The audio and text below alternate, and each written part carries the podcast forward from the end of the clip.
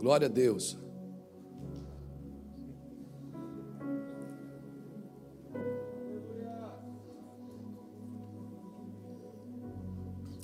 Tem um assunto no meu coração hoje que é, que é, que é pauta aqui do Mevan Academy. Luz na mente, fogo no coração. Quero falar um pouquinho sobre isso, sobre essa, essa coisa da luz na mente e o fogo no coração. Que é uma frase que a gente usa muito aqui no Mevan. Luz na mente, fogo no coração. Outra frase que a gente usa muito aqui: riquezas terrenas, tesouros eternos. Uma, coisas que Deus vai, vai nos ensinando e nós vamos é, minimizando e, e vamos usando para a glória de Jesus.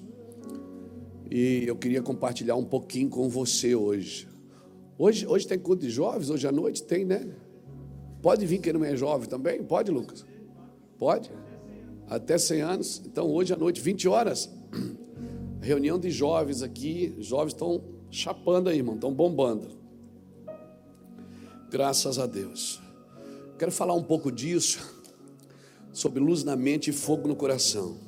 John Stott ele fala uma coisa interessante. Ele diz que para que a pregação tenha fogo, o pregador precisa ter fogo.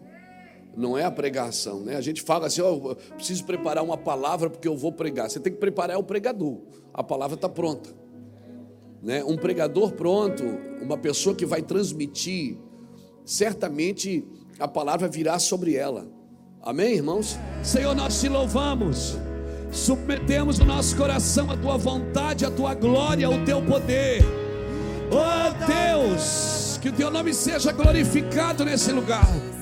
Sim, Deus, que o teu nome através dessas câmeras seja, seja levado, Senhor, às nações, seja levado aos estados, em cada vilarejo, em cada cidade, Pai.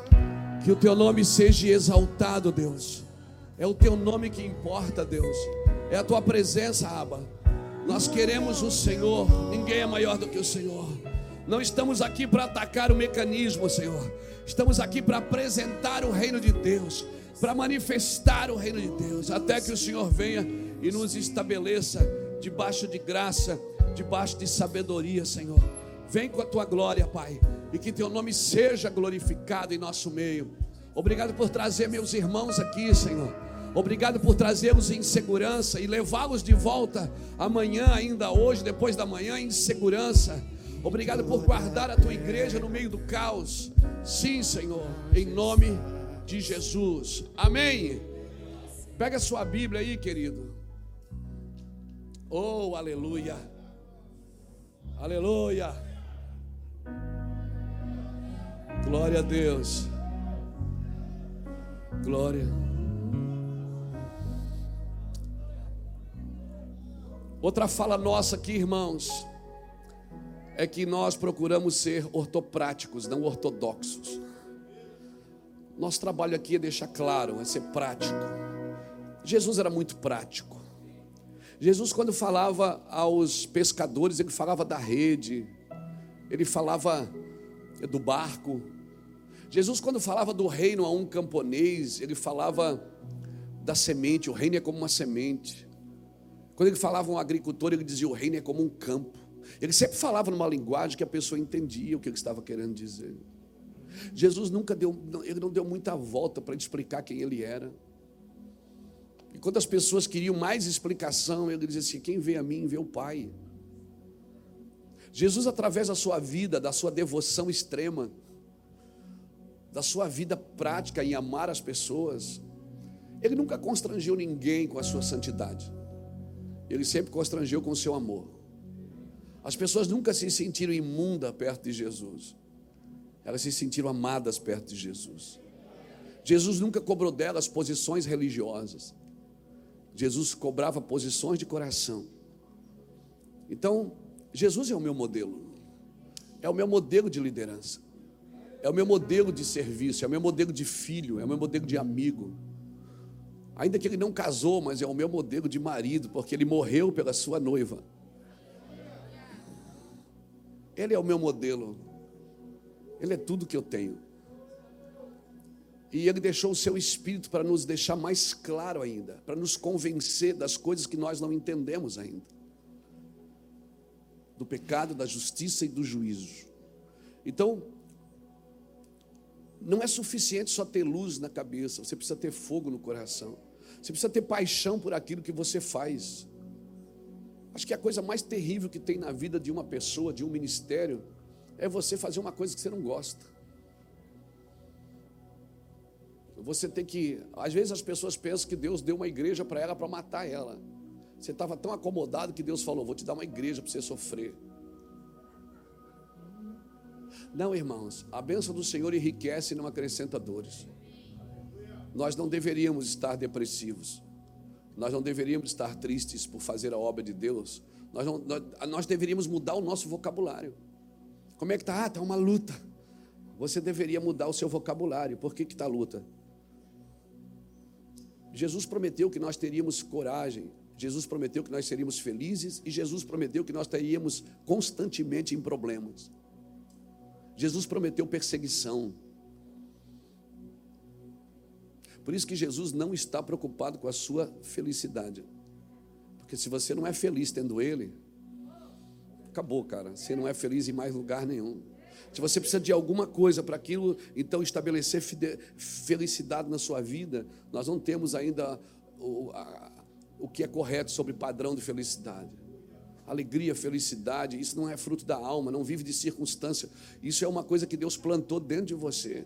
É a presença dele, é ele agindo através da sua vida. Então, queridos, uma pessoa que não vive isso, Agora, para viver isso, você vai ter que viver alguns princípios: o princípio do perdão, da generosidade. Quando a Bíblia diz que não havia nenhuma necessidade entre eles na, na, na, igreja primitiva, eu fico pensando: será que eles eram todos ricos? Não, eles eram todos generosos, eles eram todos abençoadores, eles eram todos compartilhadores, eles compartilhavam as suas bênçãos. É você que está aí, pastor Jadilson, glória a Deus, pastor Jadilson, nosso amigo.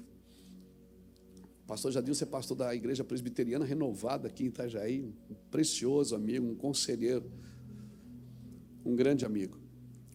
E nós louvamos ao Senhor por isso. Então, uma pessoa que não sabe viver isso, viver perdão, nunca chegará onde Deus deseja. Por quê, pastor? Porque é o perdão que nos faz prosseguir. Sem perdão você não prossegue. Sem perdão você não consegue prosseguir. Você está me entendendo? Não, você não está entendendo. Está entendendo? Ah, glória a Deus, que bom. Então, o perdão, ele faz você prosseguir. Sem perdão você não prossegue, você está sempre amarrado em alguma coisa, sempre precisando de algo. Há uns dias atrás Deus ministrou comigo, posou um passarinho na minha janela, no nono andar, e eu comecei a conversar com Deus e com o passarinho. Essa parte que eu converso com o passarinho, depois vocês cortam, senão eles vão me bater depois na internet. E eu fiquei pensando, e o Senhor começou a ministrar no meu coração. O Senhor disse, Luiz, olha para as aves do céu. Elas não juntam em celeiros, elas não plantam, elas não colhem. Contudo, Deus não deixa faltar nada para elas. Aí o Senhor fez uma pergunta: quando é que uma árvore, uma ave precisa de uma pessoa para comer? O Senhor disse: quando ela está presa. Uma pessoa que é presa, ela precisa estar sempre necessitada de outra pessoa. Eu não estou anulando o relacionamento aqui, irmãos. Eu não estou anulando a dependência que você precisa do outro. Um precisa do outro. Um, um precisa do outro. Eu estou anulando aqui é, a, a marra. A pessoa está sempre vivendo no caos. Você está preso em algum lugar, querido, nas suas emoções, você está preso em algumas coisas que a Bíblia ainda não trouxe luz à sua cabeça e nem fogo no seu coração. Amém? Você não é o que as pessoas dizem que você é. Então, o perdão é algo incondicional a um discípulo de Jesus. É algo incondicional. A falência do perdão numa geração acabou, irmão. Certamente essa geração não chegará onde Deus deseja. Por isso, seu coração tem que estar queimando, não pode ter lugar para outras coisas para mágoas, para você tem que ir para Jesus. Amém? Aleluia. Pastor, mas você está pregando isso para pastores. Você tem que pregar isso para os membros da igreja. Não, é os pastores que precisam ouvir sobre isso, irmãos. Os pastores estão tristes, parece que Deus fez alguma coisa contra eles. Eu estou vendo pastores tristes, angustiados, olhando para a igreja como é, um problema. A igreja não é um problema, irmãos. A igreja é uma bênção. O problema somos nós. Amém? Nós que somos o problema que não aprendemos a viver em unidade, na unidade do Espírito, que é o vínculo da paz, Efésios 4. Então a falência de um perdão numa geração, essa geração não chegará. Amém? Não chegará. Nós precisamos aprender a adorar o Senhor. Amém? Eu não, quando eu falo adorar o Senhor, eu não estou falando de música, eu não estou falando de culto, eu estou falando você e Deus. Porque nós aqui hoje estamos dirigindo o culto, dirigindo a música não é? Mas para levar você em Deus, só o Espírito Santo pode fazer isso com você, querido. Só o Espírito Santo pode fazer isso com você. E que o nome do Senhor Jesus seja glorificado, amém? Pastor, mas eu quero, eu quero possuir a terra que Deus me deu. Você não possui a terra sem possuir o céu primeiro. Não tem como você conquistar algo na terra sem ter um coração na eternidade. Você vai possuir isso para você e não para a glória de Deus. Amém? Então eu quero falar um pouquinho sobre isso. Abra sua Bíblia comigo. Em Êxodo, capítulo 4.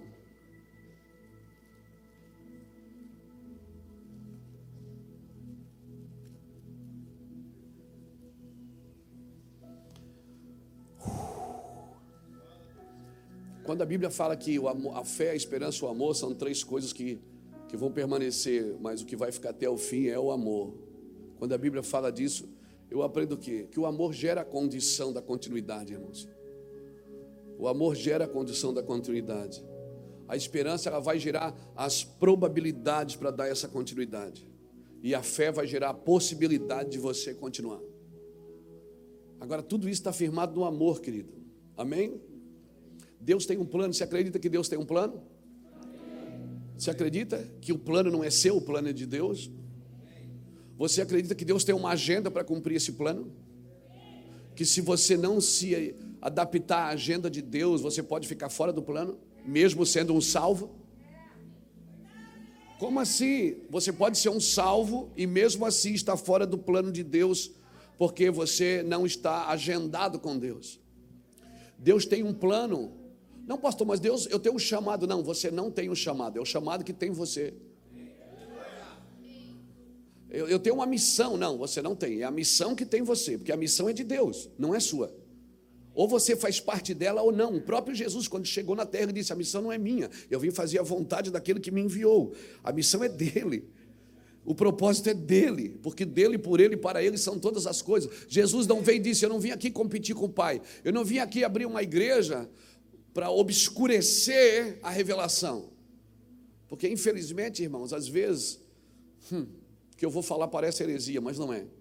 Às vezes, se a igreja não estiver conectada na agenda de Deus, ela acaba atrapalhando o processo, em vez de ajudar.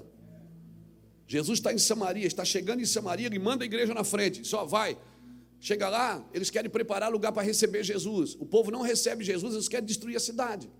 Aí João diz: Quer que eu ore ali e mande fogo? Jesus disse: Você não entendeu, João? Eu não vim para destruir o homem, eu vim para salvá-lo. Quando Jesus manda a igreja na frente, se a igreja não está conectada com a agenda, ela acaba fazendo a sua própria agenda. Ela acaba cumprindo o seu próprio propósito, ela não faz o propósito de Deus. Por isso você tem que estar conectado com o Espírito. Porque isso não tem a ver com você, nunca foi sobre nós, nem sobre o que podemos fazer. É tudo sobre você, tudo para você, Jesus. Não, nunca foi sobre nós, nem sobre o que podemos fazer. É tudo sobre você, tudo para você, Jesus. Eu decidi que sem ti, sem ti eu nada posso fazer. É tudo sobre você, tudo para você. Jesus. Então, quando Jesus era questionado e as pessoas diziam, faz alguma coisa, ele disse: só faço o que vejo o Pai fazendo. Faz um milagre, ele disse: só se o Pai mandar.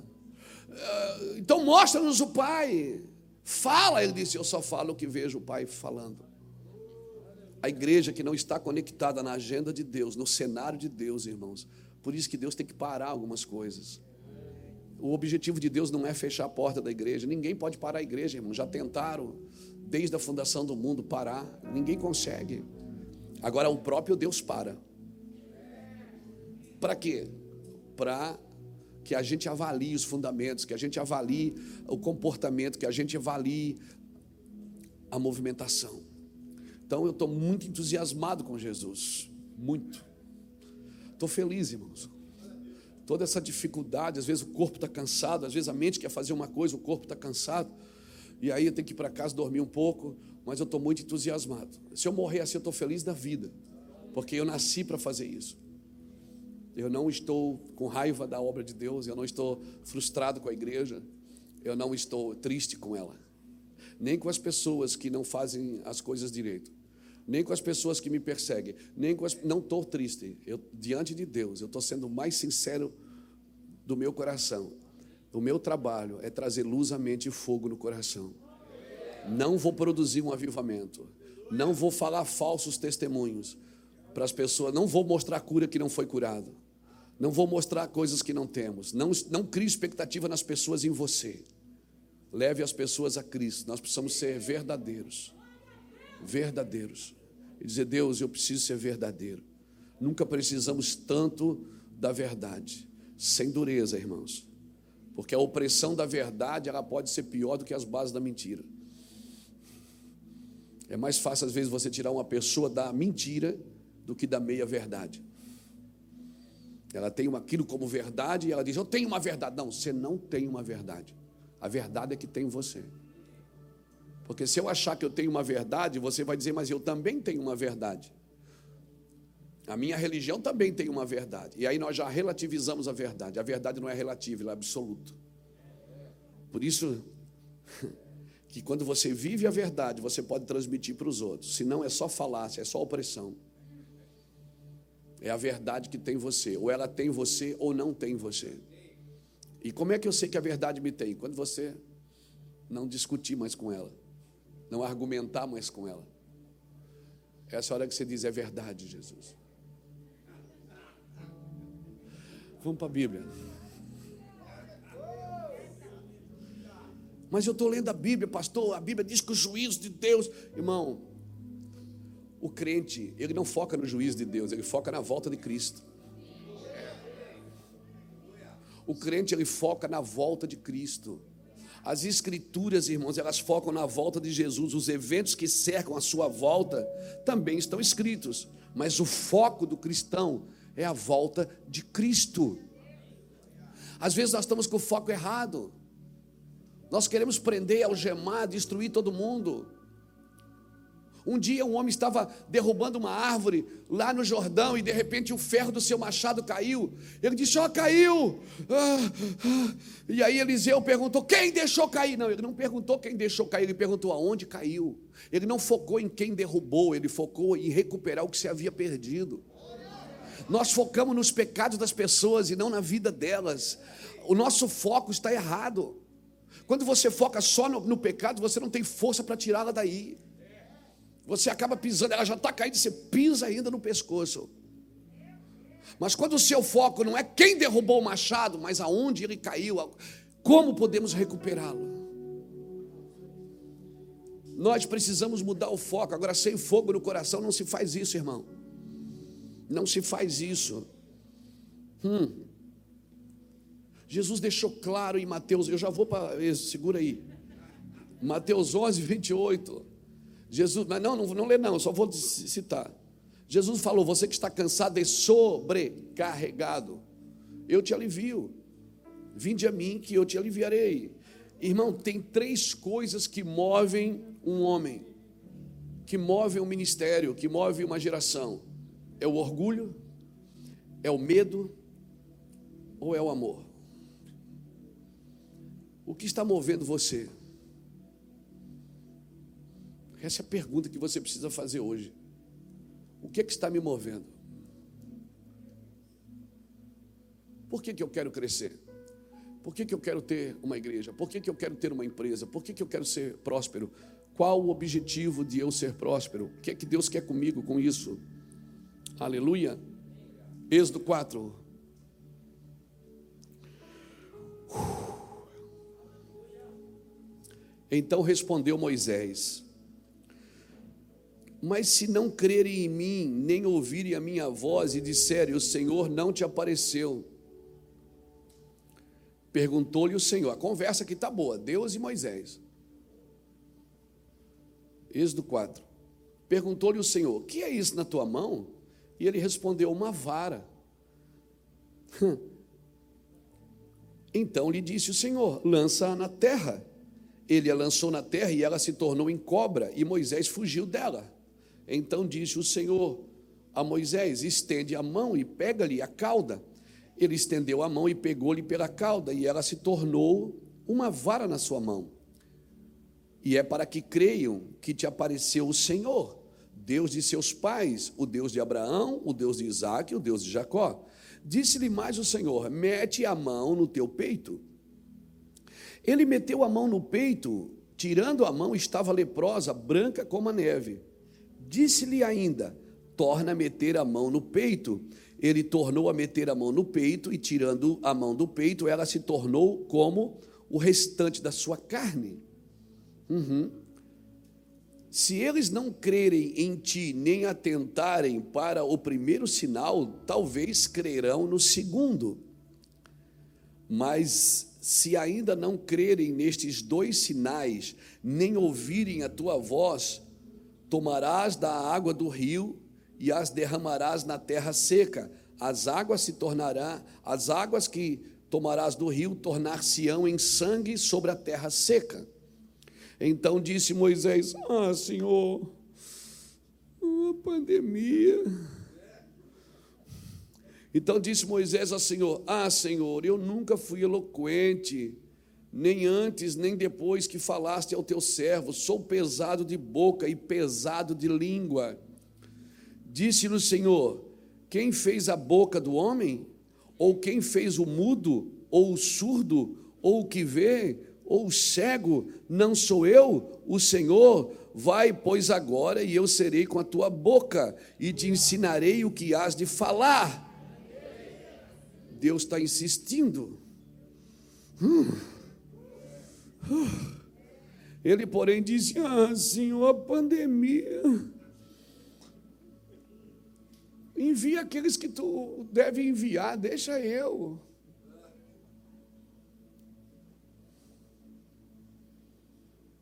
Melhor você sair agora. Se você tem juízo, vai embora agora. Estou te falando sério. Deus vai te pegar aqui hoje. Você não vai prestar para mais nada. Uhum. Uhum. Ele, porém, disse: Ah, Senhor, envia aqueles que há de enviar. Então se acendeu a ira do Senhor contra Moisés e disse: ah, seu infeliz, seu crente. Hum. Não, não foi isso que ele falou, era eu que falaria. É, então se acendeu a ira do Senhor contra Moisés e disse: Não é Arão, o levita, teu irmão? Eu sei que ele fala muito bem. Ele é bom, ele é, ele é eloquente, ele, é, ele, fala bem. O menino é o menino sabido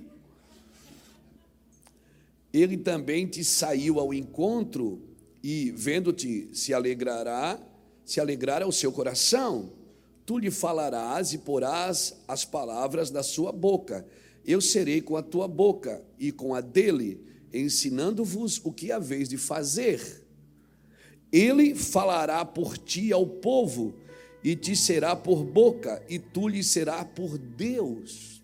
Uau, irmãos, que forte isso. Toma, pois, esta vara na mão, a qual há de fazer os sinais. Aleluia. É isso. Acabou. Como essa palavra ministrou no meu coração essa semana, semana passada. Como? Como Deus tem falado conosco. Uma conversa com meu amigo Jadilson nós conversamos sobre esse texto e isso começou a fluir dentro do meu coração faz uma semana, precisamente uns dez dias. Como ser um porta-voz? Como transmitir não só a palavra, mas o coração? Como você abrir as escrituras no domingo na sua congregação e não se preocupar só de trazer uma informação, mais uma informação, mais um esboço, mais que vai agregar mais conhecimento àquela pessoa. Ainda que a Bíblia diz que né, errais por não conhecer as escrituras nem o poder de Deus, mas se, ser um porta-voz é diferente de ser um transmissor de informações, irmãos. Ser um porta-voz é ser diferente de um, alguém que transmite informações. Se você quer ser um porta-voz, vai ter que ter alguns requisitos. Não é só abrir a Bíblia, não é só cantar uma música, não é só começar um negócio em nome de Deus. Até porque a igreja não abre, a igreja nasce. Né? Nós somos frutos de uma igreja que nasceu na cruz. E o mesmo modelo que nós precisamos ter. Então, muitas, muitas igrejas, elas precisam nascer da cruz. Elas não nascem da alegria, elas nascem da cruz, elas nascem do sofrimento. Elas nascem das marcas, das feridas, não é? E não nascem por uma vingança. Ah, porque eu vou fazer para mostrar que eu também sei fazer. Não, essa não é a palavra de Deus.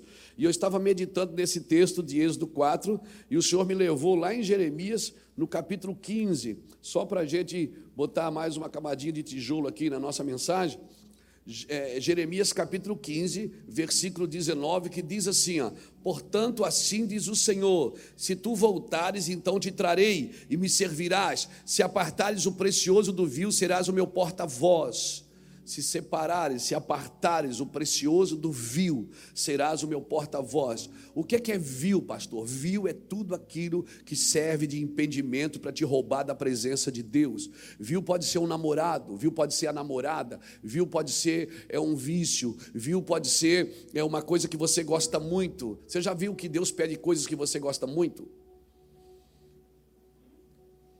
Então, deixa eu te falar uma coisa: tem coisas que você sonha que não é da vontade de Deus para a sua vida, é só a imaginação da sua cabeça. Deus vai pedir coisas para você. Como é que eu sei que é para minha vida ou não? Ah, irmãos, você vai saber pelo relacionamento com Deus. Amém? Pelo relacionamento com Deus. E certamente, se isso é para a sua vida, Deus vai usar pessoas no caminho para solidificar essa palavra pessoas que não te conhecem, pessoas, ah, é a confirmação. Não, é Deus dizendo para você: olha, mas nem tudo que Deus fala é para a hora, nem tudo que Deus fala é para o momento, tem coisas que Deus fala para você, tem coisas que nós estamos vivendo hoje aqui nessa casa, que Deus falou conosco em 2009, 2010, 2011, pelo menos, por exemplo, coisas sobre a internet, nós vivemos isso em 2009, nós recebemos essa palavra de 2009. Então, se tu quiseres ser o meu porta-voz, tu tens que separar o precioso do vil. Serás o meu porta-voz.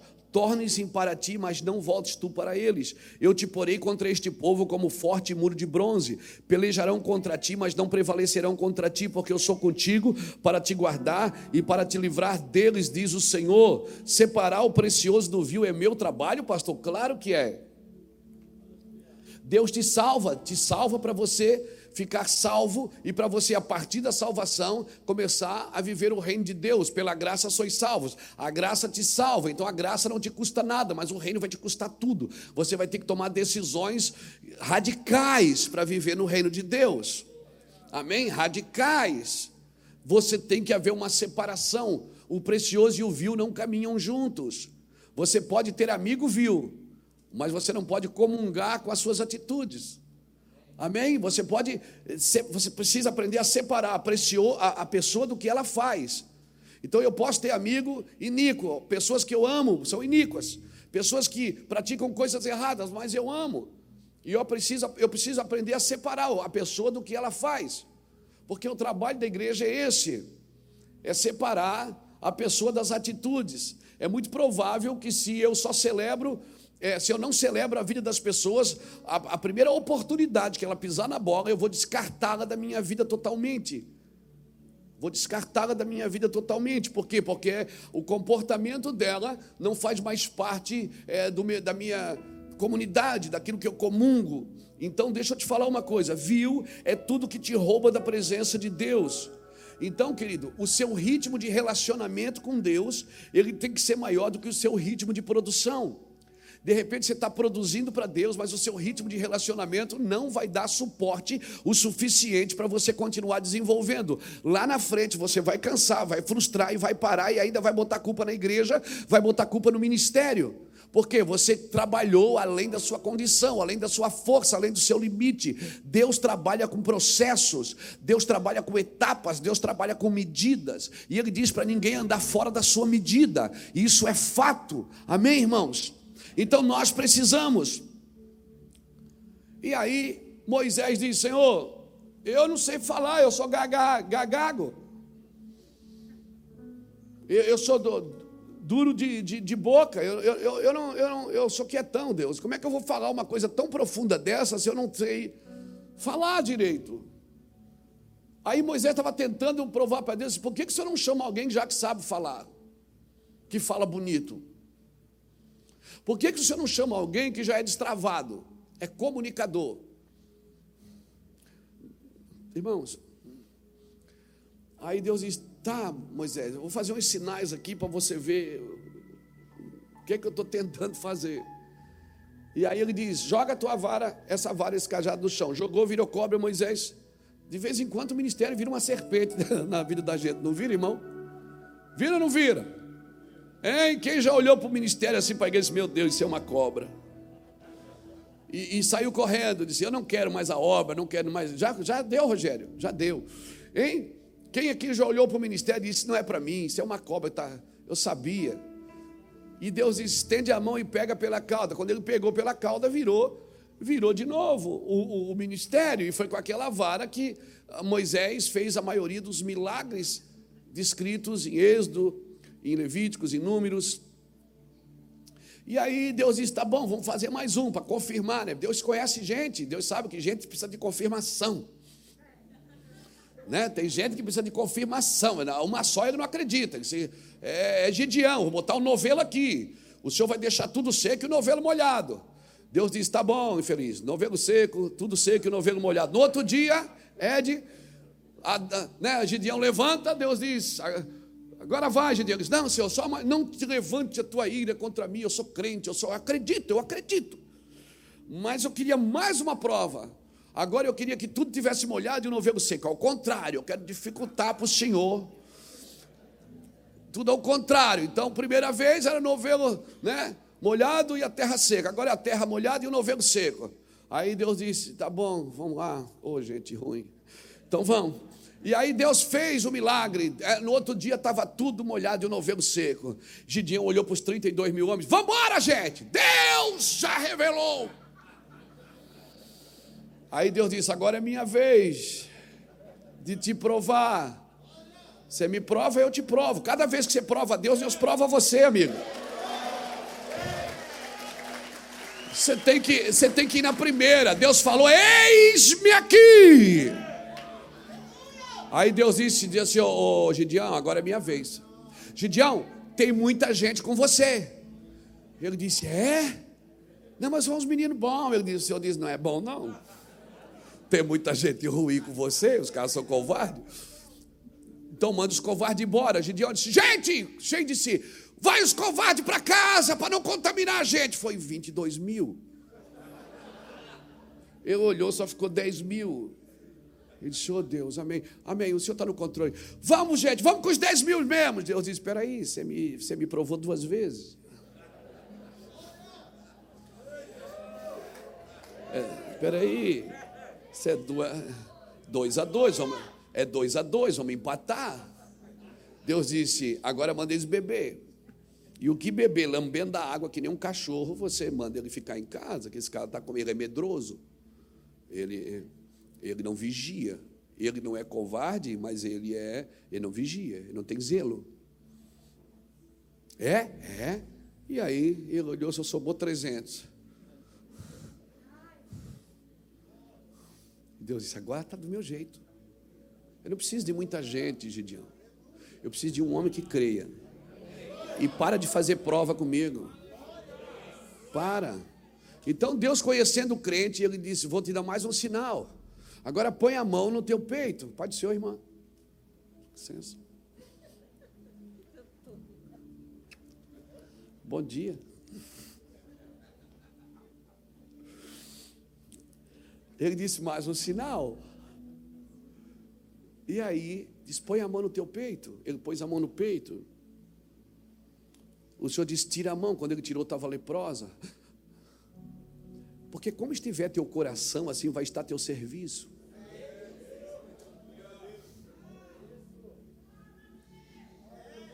Deus está vendo a tua mão? É assim que está teu coração. Põe de novo. Ele pôs de novo. E a mão ficou boa. E Deus disse: Então, viu? Estou com você, cara. Ele diz: ah, A pandemia. Uma luta. Não tem dinheiro para nada. Uma dificuldade né? Eu posso usar 20% do, do. Não tá difícil. Difícil, difícil, que difícil quê, irmão? Tem 10 mil pessoas, 15 mil pessoas assistindo a gente pela internet agora. Bota um celular na tua frente, vai falar de Deus, não fala da vida dos outros. Vai, vai para a internet publicar o reino de Deus. Não, não bate no sistema, promove o reino. Vai para cima. Deus disse: Não. Ele disse: Senhor, faz o seguinte, ó, manda alguém que, que, que, que, que, que sabe falar, que, que, que eu não sei. Deus olha e diz: Tá bom, Moisés, ô menino difícil. Não tem Arão, teu irmão? Não tem Arão? Arão não fala bem? Fala bem. Fala bem, então chama ele para falar no teu lugar. Mas por que, que o senhor não fala direto com ele? em vez de ter que passar por mim para falar para ele. Porque, a, a, Moisés, eu não estou procurando um pregador, eu estou procurando um coração. Deus não precisa de alguém que multiplique a Bíblia. Deus precisa de alguém que multiplique a presença dEle. Multiplique o seu coração, a sua ternura, o seu amor. Deus não precisa de um pregador. Ele precisa de um coração. Filho meu, dai-me o teu trabalho. Não, filho meu, dai-me o teu coração. Provérbios 4, 23. Sobre tudo que deves guardar, guarda o teu coração. Não é pregar, gente. Não é pregar, não é vir abrir a Bíblia e pregar, é transmitir, é transferir, é engendrar. É você acabar de falar e as pessoas querer uh, o que você está carregando. É você acabar de cantar com aquela voz horrível que você tem, e as pessoas sendo tocadas e curadas. Amém? É, é uma transmissão não é só uma informação. Nós nunca intelectualizamos tanto a fé, nós nunca tivemos uma geração tão inteligente acerca da Bíblia e tão burra acerca da fé, acerca do sobrenatural. Uma igreja que não acredita no sobrenatural, ela está enfadada ela está cansada, ela está prestes a se acabar. A igreja precisa voltar a queimar nas nações, queimar nas ruas, queimar nas praças, queimar nos bairros. Alguém está me entendendo aqui nessa manhã? Eu oro para uma igreja incendiada.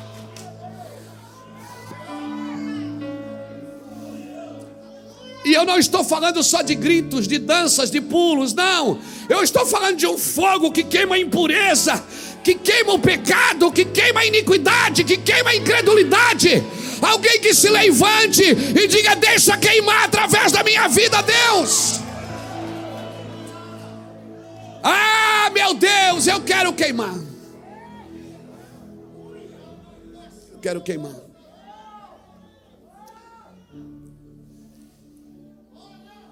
Eu estava fazendo um churrasco esses dias com meus filhos, com uns amigos. Estava conosco o pastor Fabiano, lá de Curitiba. Fabiano está aqui hoje? Não está? Não, hoje não. Não vai ter churrasco. O Fabiano estava fazendo. O Fabiano é todo cheio dos detalhes. Sabe aquele cara que faz carne, que bota o sol assim? É, é, eu, é, é PHD. O Fabiano. Eu digo, que que é isso, macho? E aí, eu preparei a churrasqueira para ele, preparamos tudo. E eu botei uma garrafinha de água. Eu disse, põe a garrafinha de água aí para apagar um pouquinho o fogo, né? né? Nós estamos acostumados, né, Fernando? Tem que, às vezes, o, o negócio está pegando, eu digo, senta aí, irmão, deixa eu jogar água em vocês também. Aí o, Fer, o Fabiano botou a mão não, pastor, não joga água aí. Eu digo, por quê, Fabiano? Tá, o fogo está muito alto. Se o senhor jogar água, vai diminuir a temperatura da grelha. Diminuindo a temperatura, a carne vai enrijecer. Eu digo, é? E para não ficar por baixo, eu disse, ah, eu já sabia disso. Não, brincadeira, não falei nada não, mas eu pensei, puxa. E aí ele disse, pastor, fogo não se apaga, fogo se controla. Ele pegou uma vara, uma varinha, e começou a mexer no fogo. Fogo se controla, pastor, se espalha.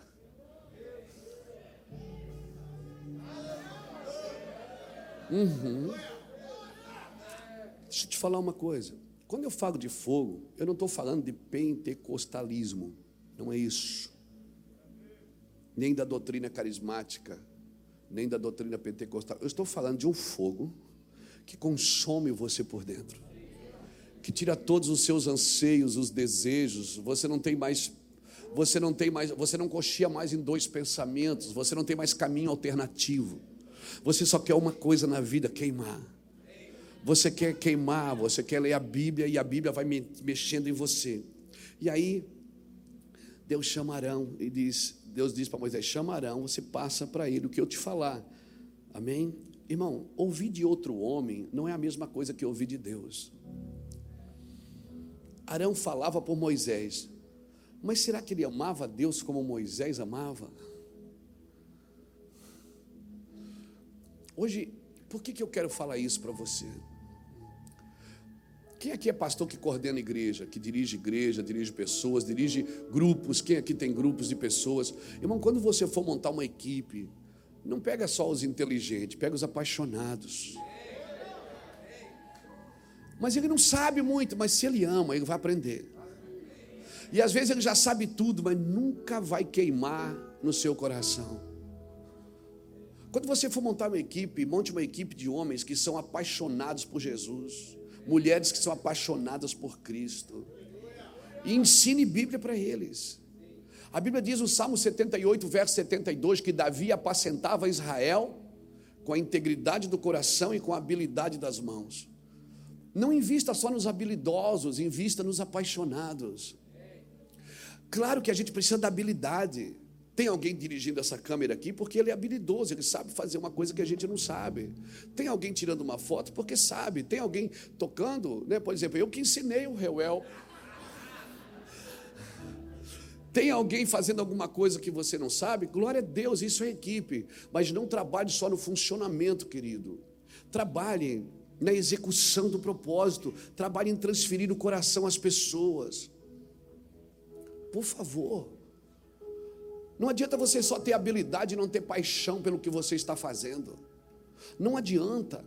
A paixão é o aferidor de medida. A paixão é o aferidor de medida. Cara, quando eu fui chamado para o ministério, as pessoas sentavam na primeira fila. Tinha uma, uma, uma, irmã que sentava na primeira fila com um caderno para anotar as coisas que eu falava errado. Eu pedi para ela. Ela encheu um caderno de 20 matérias em três cultos. Porque eu tinha tanta paixão para fazer, mas eu não tinha habilidade para fazer. Porque Deus, irmãos, escute, escute. As posições que Deus tem para a terra não são só para os habilidosos, são para os apaixonados. Deus dá posição para quem é apaixonado. Você acha que Davi tinha condição de ser o rei de Israel se ele não estivesse apaixonado por Deus? Então tem coisas que a paixão por Deus vai dar para você que a habilidade não vai dar. Tem coisas que você não vai aprender com outra pessoa, você vai ter que aprender com Deus. Arão foi trazido. Quem foi que de quem foi a ideia de trazer Arão? Foi de Deus. Deus disse: "Traz Arão teu irmão". Foi Deus que deu a ideia? Foi ou não foi? Como é que lá na frente, na primeira oportunidade que Arão teve, Moisés foi conversar com Deus e Arão foi conversar com o bezerro de ouro? No primeiro dia que eles se separaram, um foi para Deus, o outro foi para a idolatria. Um foi para Deus, o outro foi para os seus próprios interesses. Mas por que, que Deus deu uma ideia dessa então? Como é que Deus levanta um cara para andar comigo que lá na frente vai me dar, pra, me dar BO? Porque Deus não perde a viagem. Ou você está tratando dele, ou ele está tratando de você. Deus não perde a viagem. Ou um está tratando do outro, irmãos.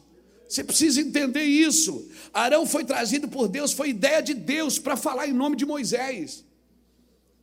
Irmãos, por isso nesses dias, deixa eu te dar uma palavra. Deixa eu ser sucinto aqui com você. Irmão, para para ouvir quem está apaixonado por Jesus.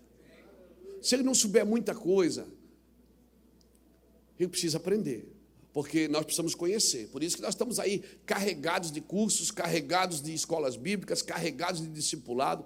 Eu não paro de escrever livro, é um livro a cada seis meses. Por quê? Porque eu quero nutrir a nossa geração é, de instrução, eu quero instruir. Mas a instrução sem a glória é desastrosa.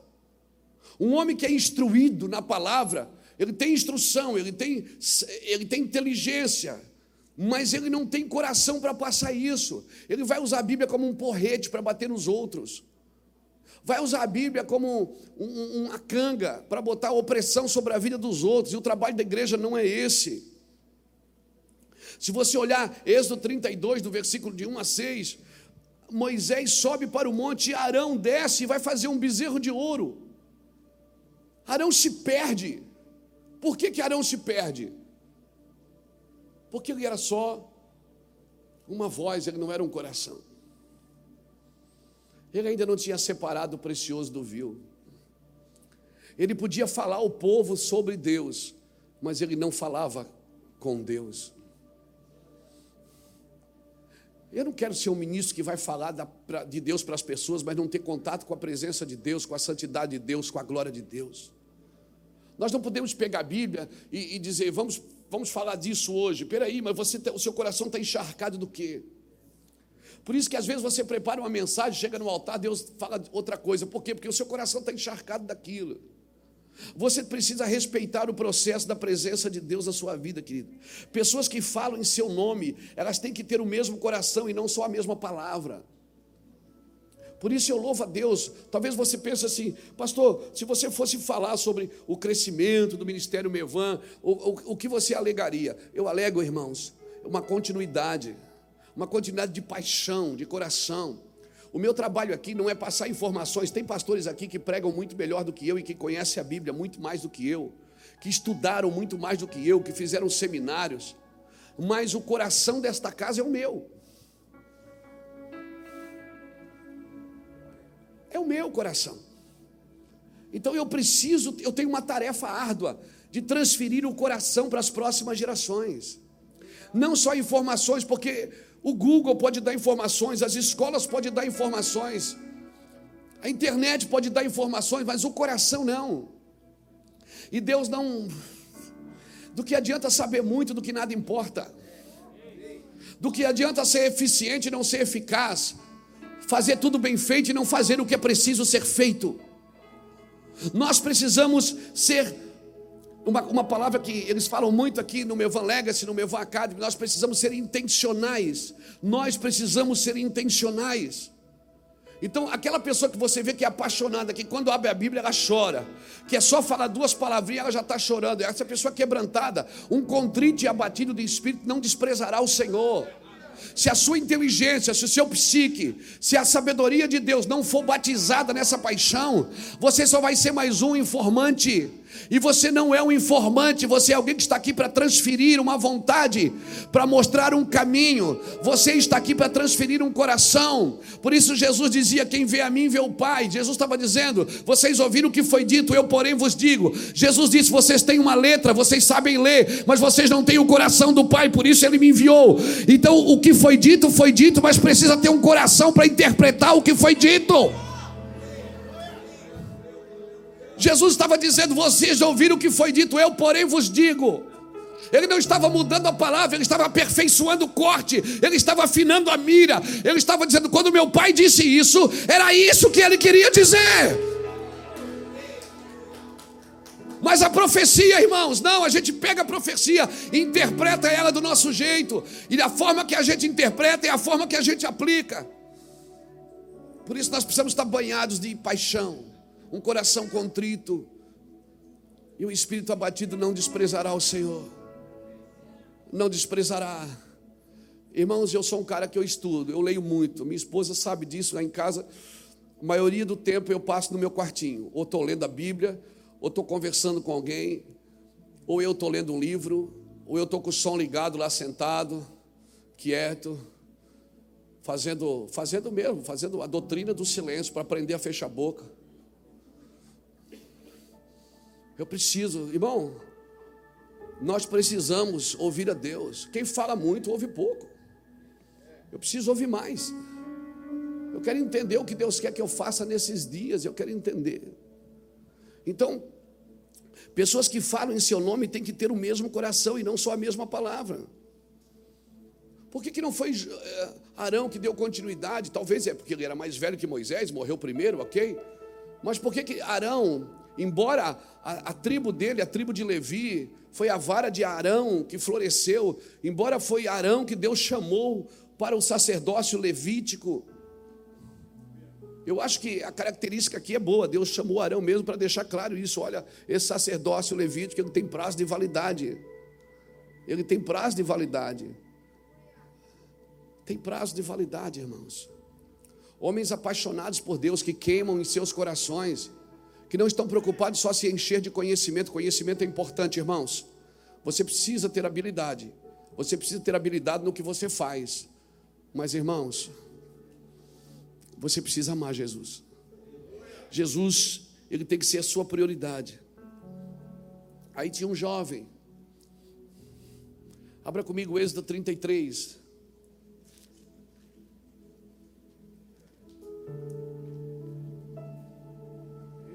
Êxodo, Êxodo 33 diz o que? O versículo de número 11. Falava Moisés com o Senhor face a face, como qualquer fala com seu amigo. Depois tornava Moisés ao arraial, mas o jovem Josué, seu servidor, não se apartava da tenda. Sabe quem é que vai dar continuidade? Sabe quem? Quem está ali, queimando. Quem não se aparta da tenda. Josué, ele não só se envolveu com o serviço de Moisés, ele não se envolveu só com o que Moisés dizia, ele se envolvia com a vida íntima de Moisés. Ele via Moisés assim, ele ficava espiando Moisés falar com Deus: um dia vai ser eu. Não, um, um dia a fila vai andar aqui. É, vai ser eu. E ele não trabalhou para derrubar Moisés, não. Porque chamado, quem é chamado não precisa fazer nada, irmão. O chamado vai achar ele, vai encontrar ele. Amém? Você pode se esconder, Deus vai atrás de você, onde você estiver. O, o, jovem Josué não se apartava da tenda. Josué não só se envolvia com o serviço do seu líder, mas, mas com a intimidade que o seu líder vivia. Ele não se apartava da tenda, ele tinha o mesmo coração. O mesmo coração. O mesmo coração, irmãos. Irmãos, Abra comigo Salmo 39, verso 3. Ei!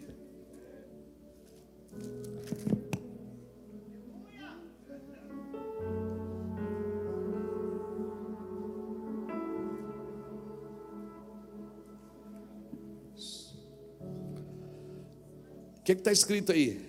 Acendeu-se dentro de mim o meu coração e enquanto eu meditava, ateou-se o fogo, então falei com a minha língua. Você está me entendendo?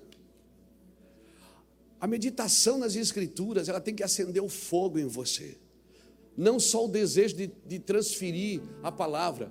Acendeu-se dentro de mim o meu coração. Enquanto eu meditava, se acendeu um fogo. Então falei com a minha língua.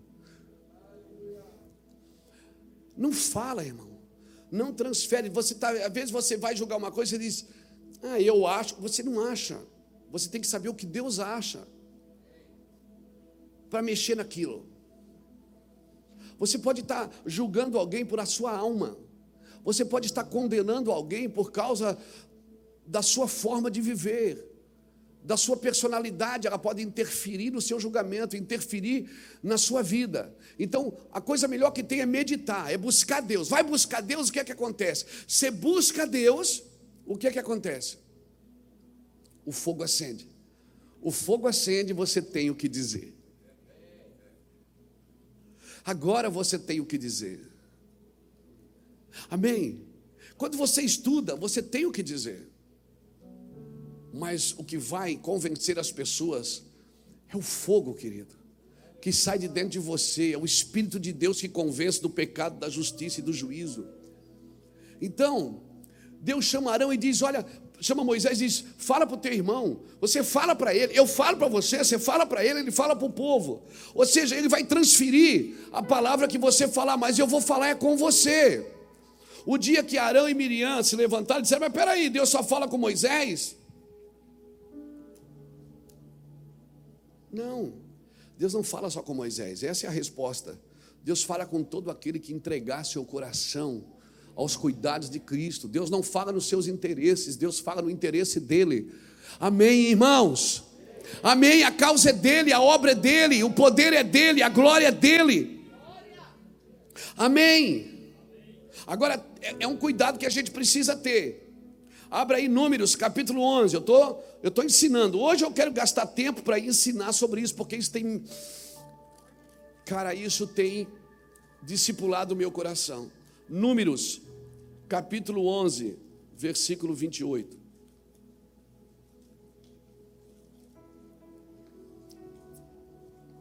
Números capítulo 11, versículo 28 diz assim: Josué, filho de Num, servidor de Moisés desde a juventude, disse: Moisés, meu senhor, proíbe-os.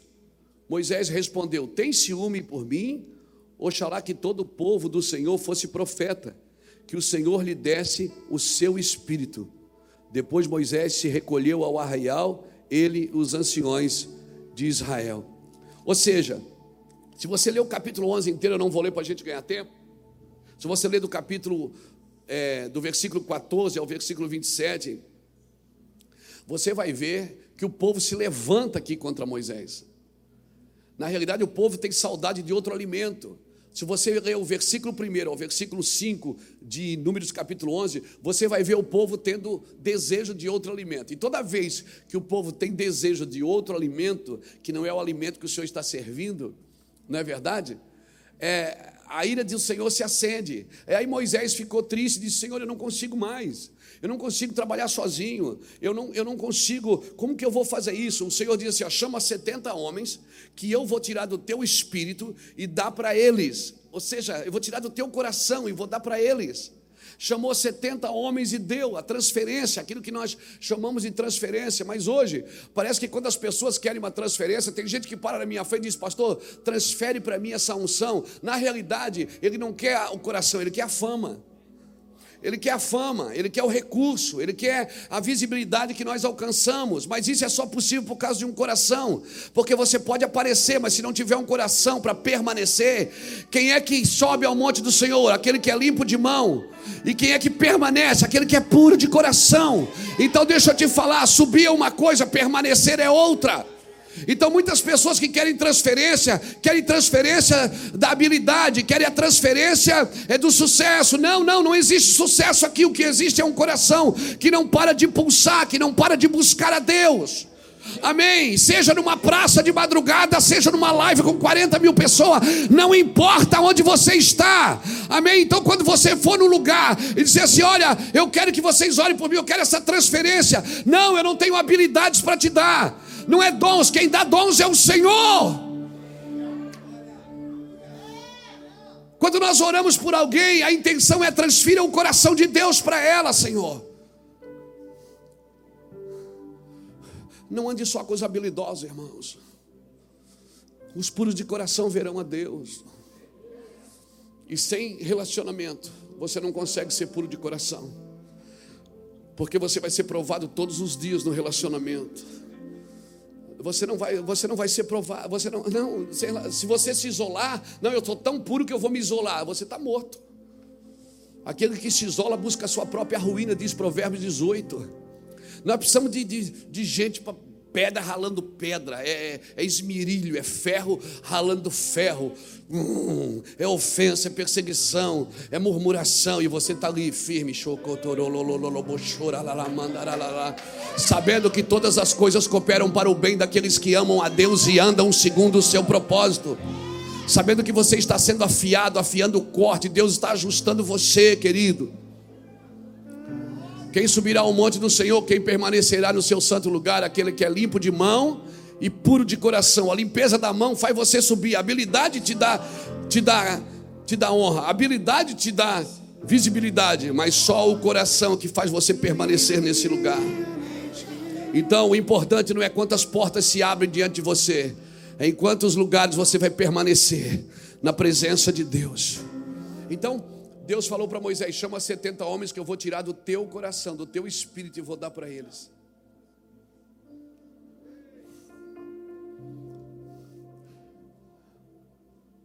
Eu vou tirar do teu espírito e vou dar para eles. Aí chamou 70 homens. Aí eles receberam o Espírito por um momento. A Bíblia diz que eles começaram a profetizar. Depois você lê o versículo 14 ao 27. Eles começaram a profetizar, mas não continuaram. Mas daí dois que estavam lá fora do arraiar, 68 pararam de profetizar, mas tinha dois que continuaram, Fernando.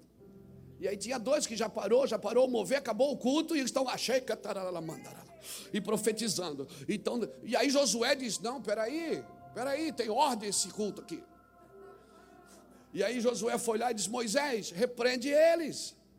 Repreende. Estou profetizando ainda". Moisés maduro disse: "Josué, Oxalá todos fossem profetas. Oxalá eu não tivesse que separar 70. Oxalá que quando eu abrisse a minha boca no culto, todos fossem cheios de quebrantamento e graça de Deus. Ô Josué, por que você está com ciúme? Fica menino. Então você depara com três grupos aqui. O primeiro que recebem por um momento. Tem gente que recebe por um momento. Ele vem no culto, se acaba. Mas pronto, acabou o culto e já sai daqui falando palavrão. Acabou. Perdeu. Perdeu. Tem um outro grupo que recebe, mas não persevera. Continua profetizando no outro dia, mas não persevera. Mas tem um que não se aparta da tenda.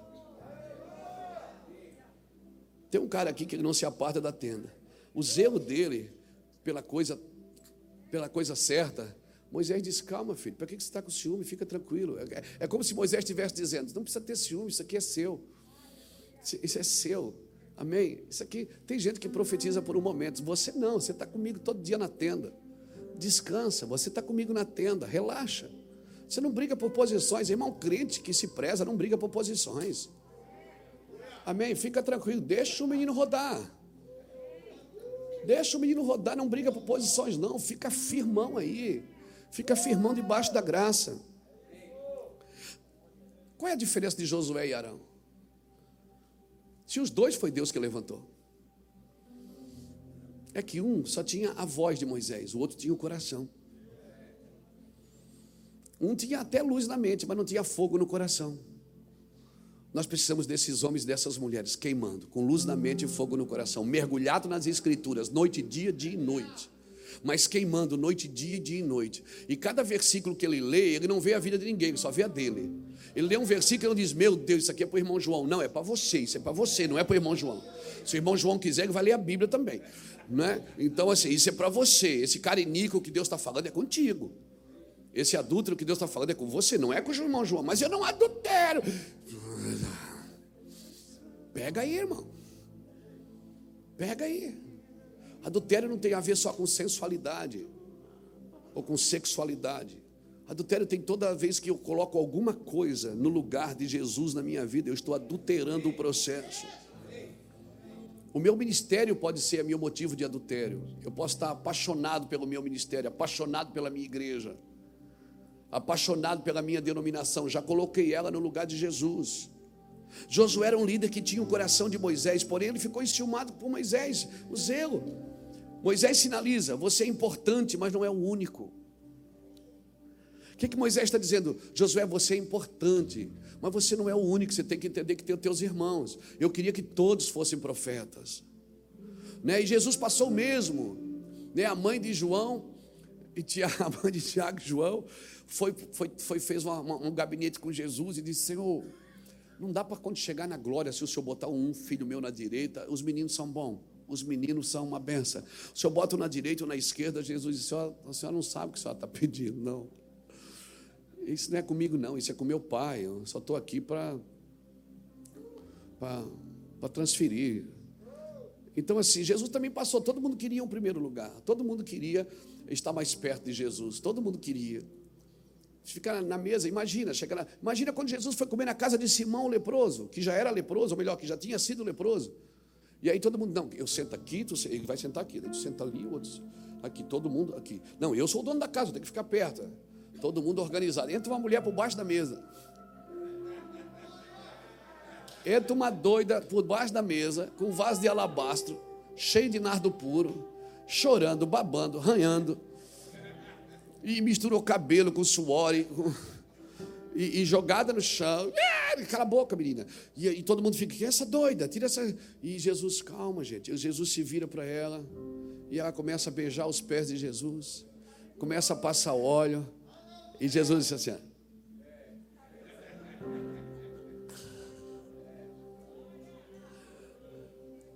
Aí Simão disse: hum,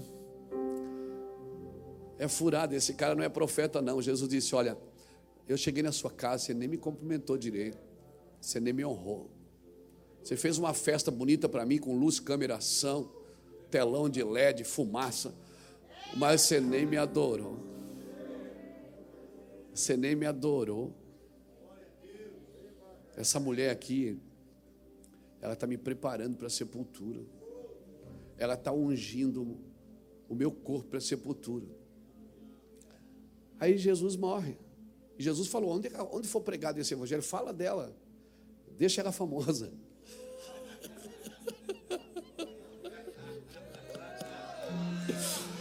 deixa ela famosa, deixa ela famosa. Fala, onde vocês for, fala dela. Fala que, que, que ela fez. Não fala de Simão, não. Isso aqui é só zoeira. Isso aqui é só cerimônia. Fala dela. Aí Jesus morre, as mulheres vão lá no túmulo para ungir o corpo de Jesus. Tem um anjo na porta diz: O que, é que vocês querem aqui? Nós viemos ungir o corpo. Eu disse: Ih, chegaram tarde. É, já foi ungido.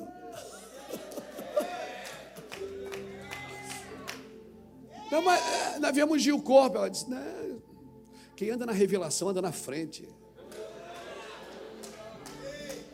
Quem anda na revelação prepara o corpo antes de acontecer. Aquela mulher, ela entrou na casa de Simão para ungir o Jesus vivo que já estava morto. E aquelas mulheres foram no túmulo ungir o Jesus morto. Que que já estava vivo. Você precisa entender como Jesus anda.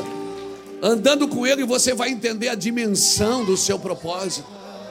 Quem anda na revelação anda na frente. Deuteronômio 29, 29, as coisas encobertas pertencem ao Senhor, porém, as reveladas pertencem a nós e a nossos filhos para sempre, para que cumpramos todas as palavras desta lei. Luz na mente, diga comigo, luz na mente. Fogo no coração. Diga comigo, luz na mente. Fogo no coração. Isso, irmãos, Josué foi chamado. Josué não se envolvia só com serviço, não. Agora tem uma coisa interessante aqui. Vamos ler, você tem tempo hoje, né? Oi, tá cedo. Ó. Abra comigo Números capítulo 20.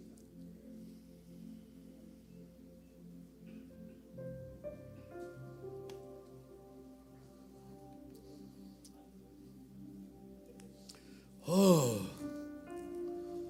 Números capítulo 20, versículo 23, vamos ler até o 29. Disse o Senhor a Moisés e a Arão, no monte Or, na fronteira da terra de Edom: Arão, será recolhido ao seu povo. Ele não entrará na terra que dei aos filhos de Israel, porque fostes rebeldes à minha palavra, nas águas de Meribá.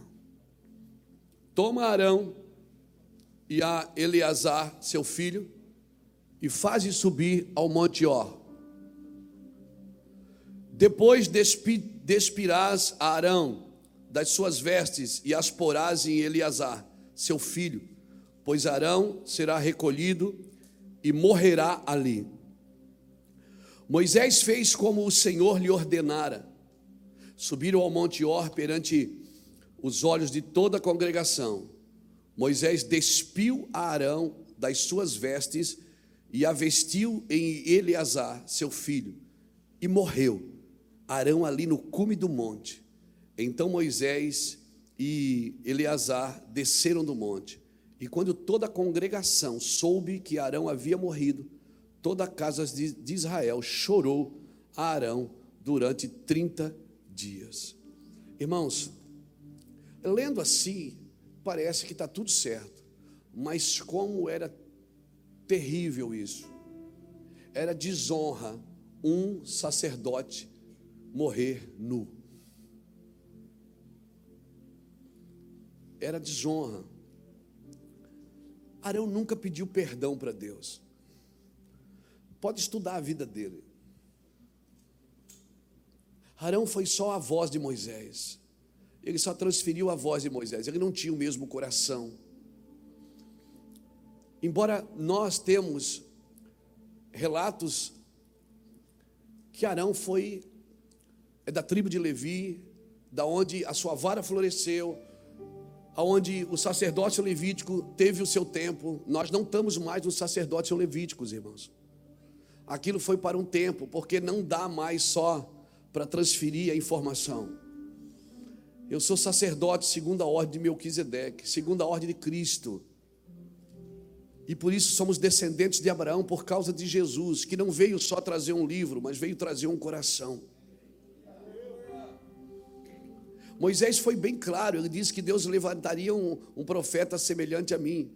Jesus disse: Eis aqui quem, é maior que Abraão, quem é maior que Moisés. Jesus estava dizendo o seguinte: se você tem só a informação do que você sabe, isso não é o suficiente, você não vai convencer uma geração. O Espírito, ele não te informa, ele te convence. Por isso que não é por força nem por violência, é pelo meu espírito. A consequência foi grande na vida de Arão, querido. Arão perdeu seus filhos. Ele foi despido no dia da sua morte. Deus mandou Moisés despí-lo. E um sacerdote morrer despido era vergonhoso. Agora, veja que como Deus é lindo. Deus não matou Arão antes dele tirar a roupa. Porque Deus, ele, quem é que tinha dado a unção para Arão? Deus não toca na unção que ele mesmo deu. Ele primeiro tirou a roupa, depois morreu. Deus disse: Eu vou tirar a vida dele. Você acha que você pode, com a sua vida e com a sua inteligência, ficar tocando na vida de sacerdotes, de homens de Deus? Se o próprio Deus não faz isso, o próprio Deus respeita a unção que ele deu. O próprio Deus, ele se submete à unção que ele deu. E é ele mesmo que trata não é você. Quem trata é Deus, irmãos. Por isso, quando você souber que alguém pecou, que alguém caiu, que alguém praticou iniquidade, ajude-o. Estenda a mão, põe no colo. Se você conseguir salvar, você vai ser coberto. Você vai ser coberto, você vai ser guardado. Irmão, Deus não matou sem primeiro despiro, porque Deus respeita a autoridade que Ele mesmo deu. A autoridade que Deus mesmo dá. Deus disse: sobe aqui no monte, sozinho. Vem cá, vocês três. Eu vou recolher Arão. Ele não recolheu Arão na frente do povo. Ele não recolheu Moisés na frente do povo. Deus chamou Arão, tirou a roupa e depois o matou. Querido, um conselho para você: se seu ministério está dando certo, não ataque os que não estão dando. Não bata nos irmãos que foram menos favorecidos do que você. Alguns até se perderam no caminho. Não faça isso, não ataque seus irmãos. Respeite a unção que Deus deu para cada um. Respeite a vida de cada um, respeite as diferenças, mesmo que você não comungue com elas. Ame seus irmãos. Nós somos bons para falar de unidade, mas nós só conhecemos unidade de serviço. Eu me junto com você para trabalhar por algo. Não. A unidade é no espírito. Efésios 4:1, a unidade é no espírito que é o vínculo da paz. Amém. Então, por favor, mesmo Deus recolhendo Arão, mesmo não concordando com as suas atitudes, mesmo Arão fazendo coisas erradas no caminho, Deus leva, ela, Deus leva ele para o monte e o recolhe e o povo chora por Arão.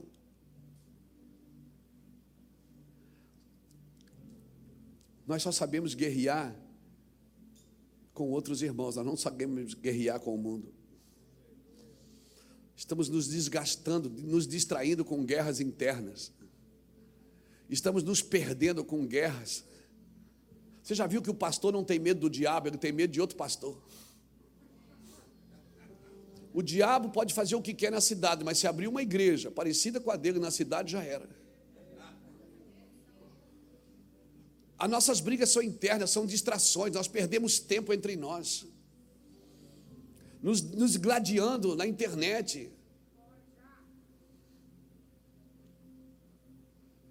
Sites hoje que foram criados para falar mal de pastores, para atacar pastores, e o pior, acham que estão fazendo justiça para Deus. Irmãos, a maldade vai bater na casa dessas pessoas, e com a medida que eles estão medindo, eles serão medidos. Eles têm, eles têm filhos, eles têm netos. Eles esquecem que Deus visita a maldade dos pais nos filhos até a terceira e quarta geração. Você esquece que Deus, tudo que você faz ao seu próximo, você vai colher. Não vos Enganeis, de Deus não se zomba. Tudo que o homem semeia, isso ele ceifará. Quem semeia na carne, na carne colherá corrupção. Quem semeia no espírito, no espírito colherá a vida eterna. Não gaste tempo, irmãos, com isso. Gaste tempo em pregar o Evangelho de Jesus, em amar as pessoas. Mas eles não merecem, mas eles precisam. Não arrume confusão com outras igrejas, com outros ministérios, com outros movimentos. Recentemente eu fui convidado para pregar na noite da reforma protestante em BH. E a pessoa que me convidou, pastor Emanuel, um precioso homem de Deus, que, que equipe maravilhosa, irmãos. Os irmãos do cabelo branco, que equipe maravilhosa. Eu fui, e eu liguei, pastor Emanuel, você tem certeza, cara? Porque tem uns irmãos da reforma aí que dão pau em mim todo dia. Não, Luiz, a gente quer te ouvir. Eu fui. Irmãos, eles botaram um cartaz na internet. Povo da reforma só faltou me crucificar. Eu até quis desmarcar, eu chamei o cristiano e disse, desmarca, porque eles vão apanhar muito por causa da gente. Pessoas, meninos que não, não penduram nem a toalha que toma banho, quer doutrinar o Brasil na internet.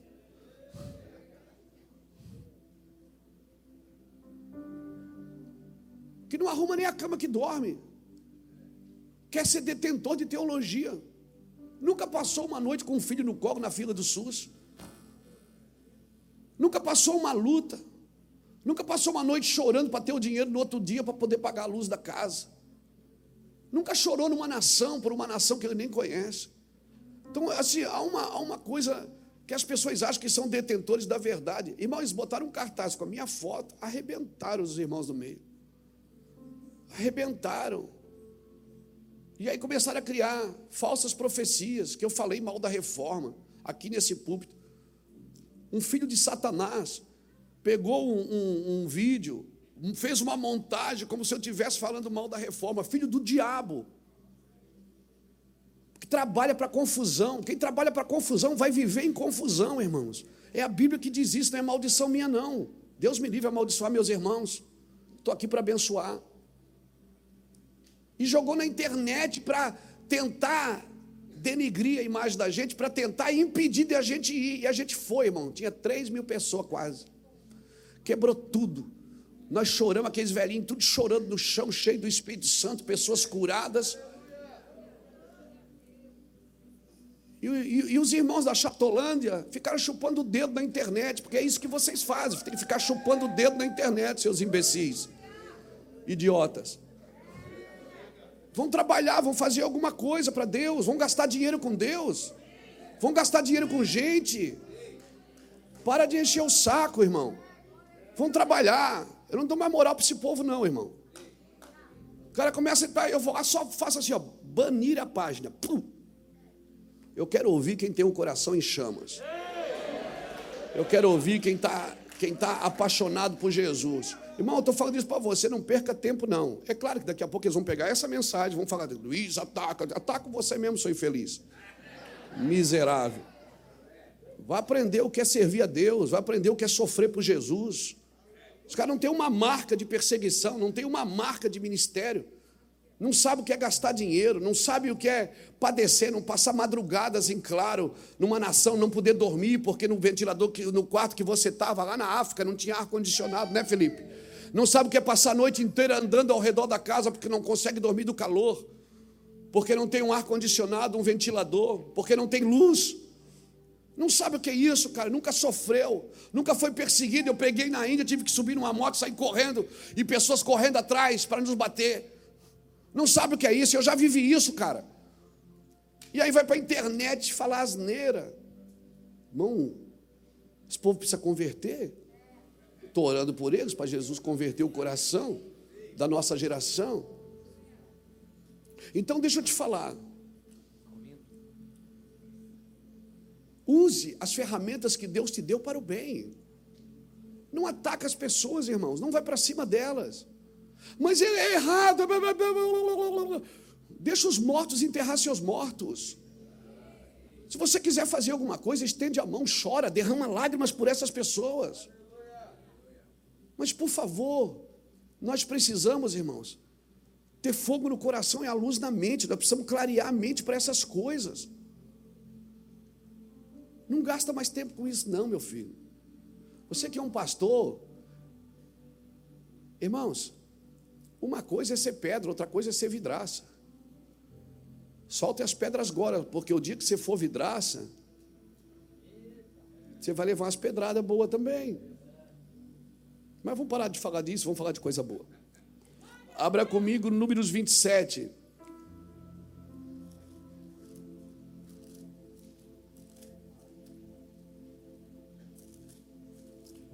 Ai, pastor, não fala isso. Irmão, eu sou um doutrinador, eu trabalho para doutrinar a igreja. Né? Eu sou um pregador do evangelho. O meu trabalho é doutrinar a igreja, principalmente a igreja que eu sou pastor. Então, deixa eu te falar uma coisa. Deus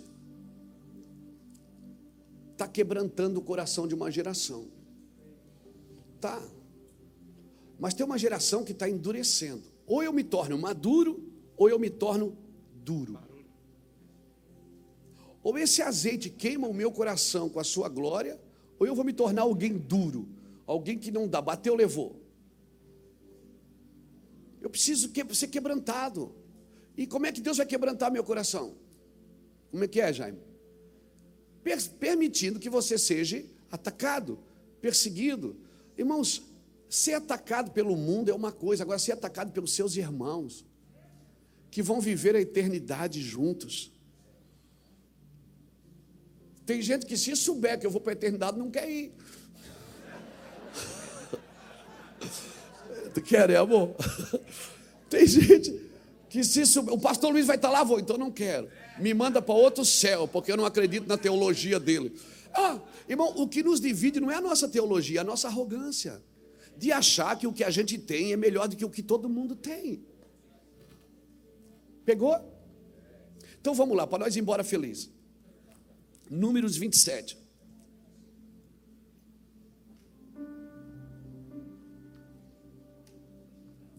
Números 27 diz assim o versículo 12. Depois disse o Senhor a Moisés: Sobe a este monte, Abarim, e vê a terra que eu dei aos filhos de Israel. E tendo visto, serás reunido aos teus como Arão teu irmão.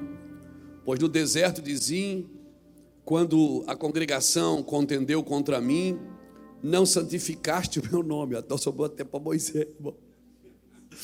Diante deles, na questão das águas. Estas foram as águas de Meribá, de Cádiz, no deserto de Zim. Então disse Moisés ao Senhor: Possa o Senhor Deus dos espíritos e de toda a carne, olha, Deus está dizendo para Moisés: você não vai, você não vai entrar. Aí Moisés diz: Oh, não, não vou, glória a Deus, não, me ajuda. Não. Ele diz: Tudo bem, eu não vou entrar. Então, levanta um homem, Deus. Moisés, ainda, ainda sabendo que ele não ia entrar, ele ainda intercede para dar continuidade sabendo que ele, que ele foi indigno naquele momento, ele ainda diz: Deus, então me dá um homem. Ele diz assim: ó, olha aqui. Possa o Senhor Deus dos Espíritos de toda a carne pôr um homem sobre esta congregação, que saia diante deles e entre diante deles, e os faça sair e os faça entrar, para que a congregação do Senhor não seja como ovelha sem pastor. Então disse o Senhor a Moisés: Toma Josué, filho de Num, homem de, que te, de quem há o Espírito, e põe a tua mão sobre ele. Põe a tua mão sobre ele. Apresenta-o perante Eleazar, o sacerdote, e perante toda a congregação, e dá-lhe mantimento aos olhos dele. Dá-lhes mandamento, perdão, aos olhos dele. Põe sobre ele a tua autoridade, para que lhe obedeça toda a congregação dos filhos de Israel. Ele se apresentará perante Eleazar, o sacerdote, a qual por ele consultará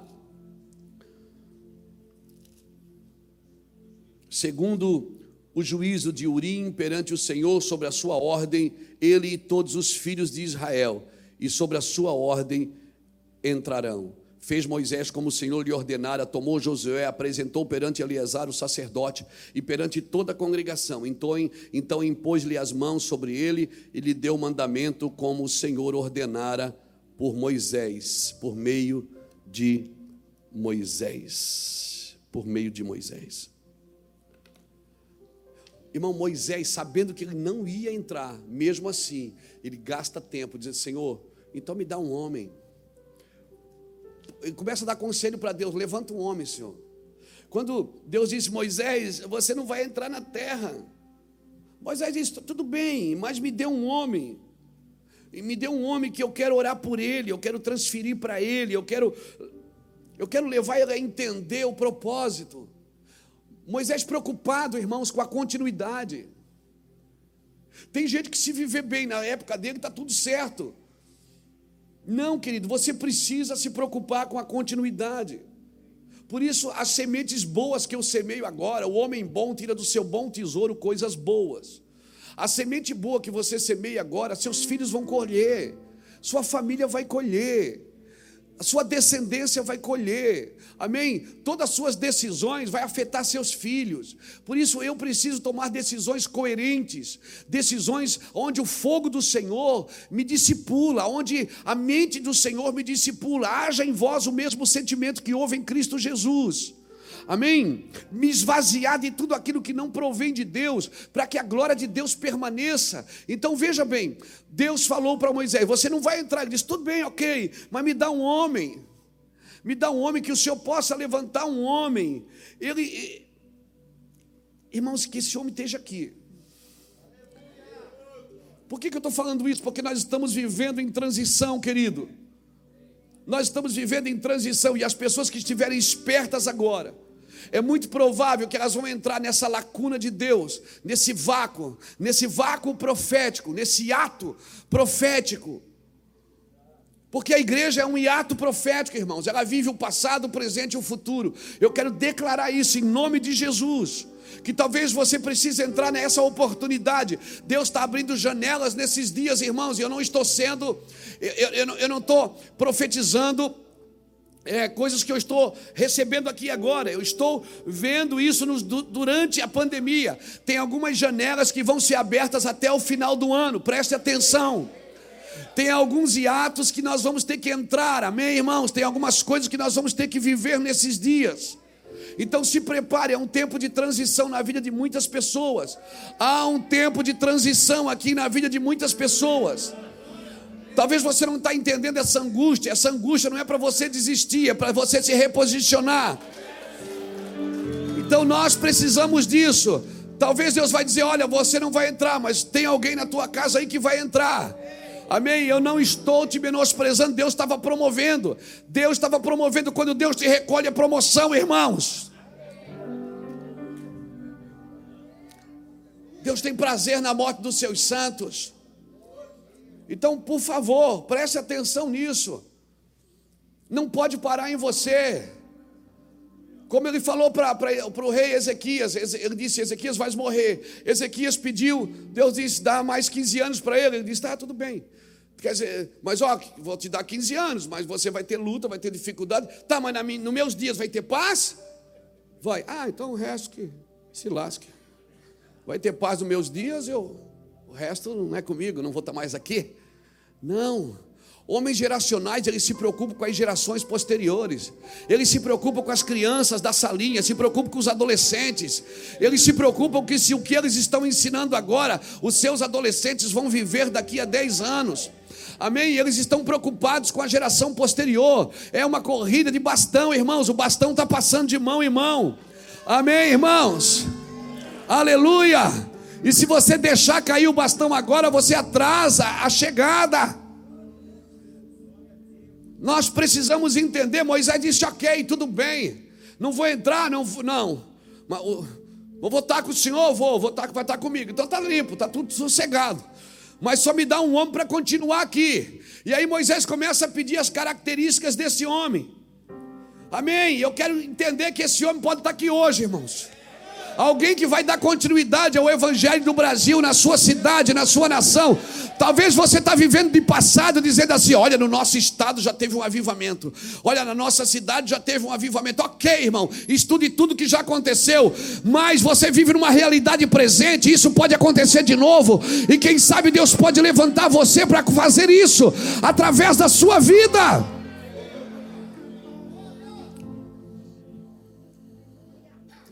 Nós precisamos ser acessos e oportunidades para as pessoas, irmãos.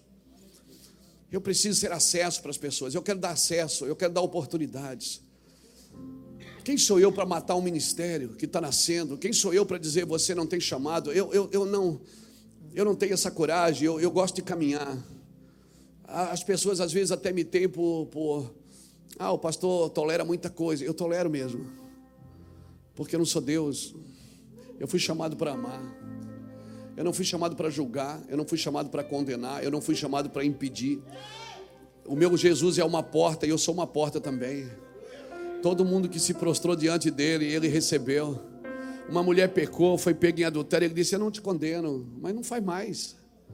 Ele foi em Samaria, ele não pregou na sinagoga, ele pregou num poço do lado de uma mulher que já teve cinco maridos e o que ela tinha não era dela. O meu Jesus é cheio de impressões, cheio de impressões de misericórdia.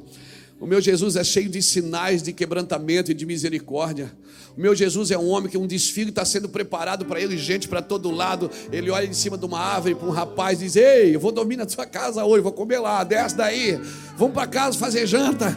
Vamos para casa que eu vou para sua casa. Zaqueu não podia crer. Ei, Zaqueu não podia crer, querido, que ele receberia aquele homem. Zaqueu, alguém tentou dizer, ele é ladrão. Jesus, eu sei. Alguém tentou dizer, ele rouba. Ele disse, eu sei. É, é, ele não merece, eu sei. Ei, ei, ei, ei. O que não merece para você não tem nada a ver com Jesus. Amém? O seu padrão de julgamento não é o padrão de Deus. Eu não penso como vê o homem, eu não vejo como vê o homem, eu não penso como o homem pensa, porque eu não sou homem, eu sou Deus, diz o Senhor. O homem vê o que está diante dos olhos, eu vejo o que está no coração.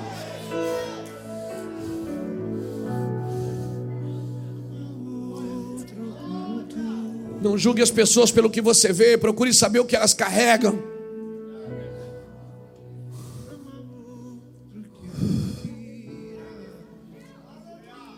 Eu oro para que o Deus aumente o nível de misericórdia na nossa geração. Enquanto tem muitas pessoas dizendo que Deus está tirando a misericórdia do mundo, eu digo: a misericórdia está chegando. E quanto maior for o pecado, maior será o nível da misericórdia, eu te garanto. Sim. Quanto maior for o caos, avivamento sempre nasceu numa geração pecaminosa, numa geração corrupta, numa geração engana, enganadora, mentirosa. Ali nasceu os avivamentos. Estude Gales. Estude o país de Gales, estude sobre a Rua Azusa, estude sobre Wesley, estude, estude sobre os avivamentos, estude sobre os palcos, sobre os cenários de avivamento quando ninguém tinha mais esperança, quando ninguém mais sabia o que fazer, Deus levantou homens que apaixonado por almas, apaixonado por vidas, apaixonado pela libertação, pela cura, pelo milagre. Solte o martelo da sua mão, solte, solte a corda da forca, solte, solte o jugo das suas mãos. Ei, estenda a mão e não os dedos. Nós estamos num cenário perfeito. Nós estamos num cenário perfeito para um grande avivamento no Brasil. Nós estamos num cenário perfeito.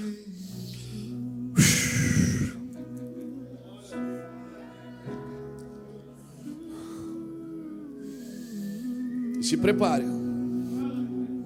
Se a minha Bíblia está certa, e ela está, que os últimos são os primeiros. Que o louco é que é sábio, que o pobre é que é rico, que o fraco é que é forte que o que chora é que está alegre, se a minha Bíblia está certa. Se a equação de Deus é realmente diferente da minha equação, se o amor de Deus é diferente do meu amor, de que espírito sois? De que espírito sois? Eu oro por um quebrantamento. Fico imaginando quando os, os, as pessoas que entraram na sala de Davi viram Mefibosete sentado do lado dele. Eu fico imaginando quando Jesus está na mesa eh, com Judas, com Tomé, e as pessoas olham assim: não vai fazer nada? Não. Não, o nível de misericórdia do Senhor não termina quando muda a circunstância. A Bíblia diz que aquele que é mais desonroso, a este precisamos dedicar mais honra. o membro do corpo que é menos desonroso, a este precisamos honrar mais. Que isso, pastor? Você está brincando? Não, não estou brincando, estou pregando evangelho para nós. Não seja mais um que transfere a palavra, irmãos, mas transfira o coração. Josué não era como Moisés, mas ele aprendeu com Moisés, e quando Moisés voltava da tenda, Josué ficava lá. Eu quero ficar lá. É nesse lugar que eu quero ficar. Essa outra parte de cuidar de gente é tão difícil. Essa outra parte de cuidar de igreja é tão difícil. A parte boa é ficar na tenda. Essa é a parte boa. Você ficar lá, Deus fala com você, mostra você para você mesmo, confronta os seus pecados, mas te ama sempre. Eu quero ficar lá. E a, e a preocupação de Moisés qual era? Que a próxima geração, que esse líder que Moisés estaria empoderando, tivesse esses atributos. Ele disse: Senhor, escolhe o homem que saia diante deles, que entre diante deles, que os faça sair e que os faça entrar. O que, que é isso, pastor? Que saia diante deles, ou seja, que tenha um caráter refinado, que seja exemplo, que esteja sempre na frente, puxando a fila com, a, com seu estilo de vida que entre diante deles. O que, que é isso? Que seja um motivador. Aquele cara que pisa na frente e diz: Pode vir.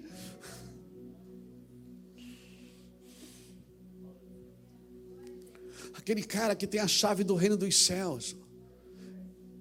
Que saia diante deles o motivador, que quando alguém vem conversar, ele não joga para baixo. Quando alguém vem dizer assim, ah, estou é, mal, pastor, estou na luta. Tô... Ele não diz, é porque você é um pecador, porque você fez isso. Não. Ele diz: Mas Jesus ama tanto você. E ele faz a pessoa mesmo ver os defeitos dela. Por isso que Jesus perguntava, Jesus ensinava perguntando. Jesus diz assim: O que as pessoas dizem que eu sou? Deixa eu orar com você, cara. Fica aqui, só fica aqui, só fica aqui. Jesus perguntava: O que, que as pessoas dizem que eu sou? Por que, que ele ensinava perguntando? Ele queria saber o que estava no coração das pessoas. Aí até que um homem saltou e disse: Eu sei, tu és o Cristo. o filho do Deus vive. Ele disse: Ah, você, você entendeu. Ele disse: Tu és Pedro, eu vou te dar uma chave. Hum, uma chave, Pedro. Você vai ajudar seus irmãos. Por isso que quem tinha que começar a igreja era Pedro, que ele tinha a chave. Por isso que quando Jesus está no Getsemane chorando, pedindo a, a Deus misericórdia, pedindo a Deus que afastasse dele o cálice. Ele leva três discípulos para interceder. Jesus pede oração. Ele diz assim para os discípulos: Ora comigo, eu estou angustiado. Me ajuda. Olha o Salvador do mundo pedindo oração. Ele é lindo demais, ele ensina tudo. E aí os três dormem. E Jesus chega lá e olha para os três dormindo e ele diz: Meninos, não. Ele diz: Pedro. Ele só brigou com Pedro. Ele não brigou com Tiago nem com João. Porque as exigências de Deus são para os íntimos. As exigências de Deus são para quem ganha a chave. Deus não exige para crente irresponsável, Ele exige de crente irresponsável. E quanto mais responsável você for, mais exigências virão. Porque Deus sabe que pode contar com você na brecha. As exigências de Deus são para os íntimos. Se a Bíblia exige de você, se o reino exige de você, é realmente porque você foi chamado para ser íntimo do Senhor. A Bíblia diz que Deus falava com Moisés face a face. Deus, eu vou falar aqui, parece heresia, mas não é. Moisés dava conselho para Deus. Moisés diz: Deus, levanta um homem assim. E Deus ouvia. Deus diz: Eu vou destruir o povo. Moisés dizia: Não destrói, não, Deus. Te arrepende do que tu disseste. que cara ousado. Que cara ousado. Esses dias eu falei, Senhor, você é o meu amigo. Alguém disse, pastor, não chama Jesus de você. Isso é irreverência, não é irreverência, não, irmão, é amizade. Eu sou, é meu amigo, Jesus é meu camarada. Nós somos amigos, sabia? Nós somos amigos. Será que é irreverência ou é intimidade? Por que, que um homem pode dizer para Deus, te arrepende, Deus? É irreverência ou é porque ele estava tão perto que ele se achava no direito de conversar? Nós precisamos criar um lugar para Deus de amizade, irmãos. Nós somos muito santarrão, eterno e soberano. É, é. Fala com Ele como seu amigo, cara. Fala para Deus quem você é. Conversa com Ele como gente. Fala para Ele. Mostra os seus pecados para Ele. Mostra as suas vaidades para ele.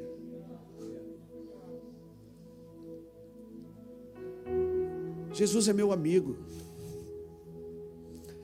Então, é difícil chegar aqui e dizer que um passarinho pousou na janela e eu entendi o que ele foi fazer ali. O cara diz, ah, isso é meninice. Não. É que para quem crê, nenhuma explicação é necessária. Para quem não crê, nenhuma é suficiente. Você falar de coisa sobrenatural para incrédulo é difícil demais. Você dizer que você estava orando, Deus falou com você.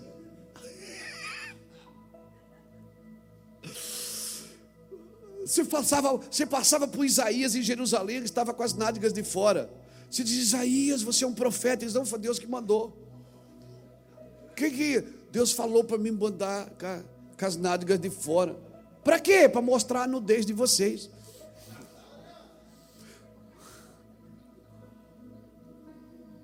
Quer dizer, Deus está usando as suas nádegas para mostrar o meu pecado? É. Que que é isso? Então nós oramos por líderes nessa geração, para os jovens, Lucas, Felipe, Reuel, Cris, as pessoas mais jovens, Davi, Beto, os irmãos mais jovens. Não vou falar de você, não, Chico. Nós só somos da, da geração do sacrifício. Mas eu quero falar assim, sempre que eu oro pelos nossos irmãos mais novos, eu sempre peço, Senhor, que eles tenham um caráter refinado, que, saia, que eles saiam diante do povo, e que eles façam esse povo entrar, que eles sejam solucionadores de problemas, que eles ajudem a solucionar, que eles sejam motivadores. Outra coisa que Moisés pediu, que entre diante deles, ou seja, seja motivador, e que os faça sair.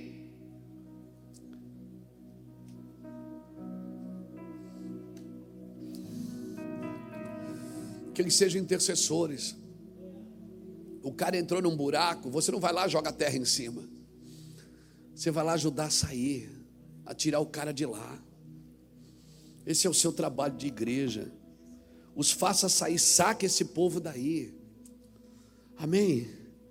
Se um povo está preso, Deus não manda ir lá condenar. Deus mandou Jonas em Nínive, diz: vá lá e libera uma sentença, diz que eu vou destruir tudo. Ah, como é que Jonas chegou em Nínive? Cheio da razão, irmão. Ó, Deus falou comigo que o juízo está vindo. E vai pegar vocês. E, e aí o rei se arrepende. E rei se arrepende e, e, e, e, convoca um jejum, até animal, até animal jejuou. E aí Deus disse assim: agora, como é que eu vou convencer Jonas? Ele passou mais trabalho para convencer Jonas do que para convencer o rei.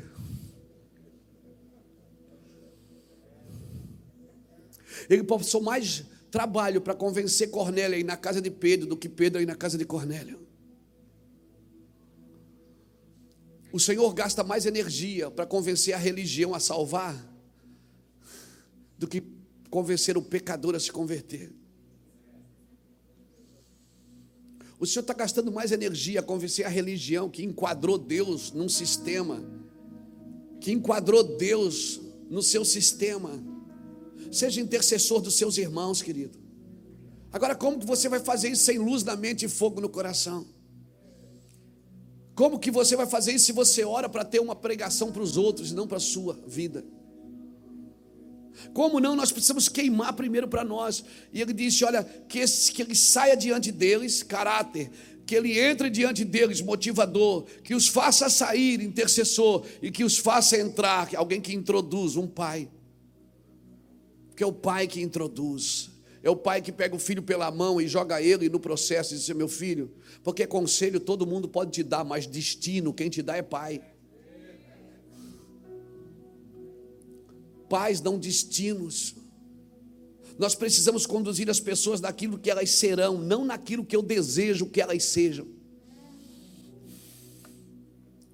Eu preciso, eu preciso conduzir as pessoas naquilo que elas serão, o seu chamado é esse, então eu quero te ajudar a conduzir você nisso.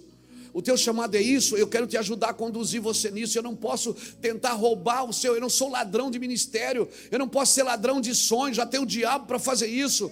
O meu trabalho é impulsionar, empoderar você e, e, e ajudar você a viver no tempo certo o que Deus te chamou para fazer. Não andar fora da medida, nem na frente nem atrás.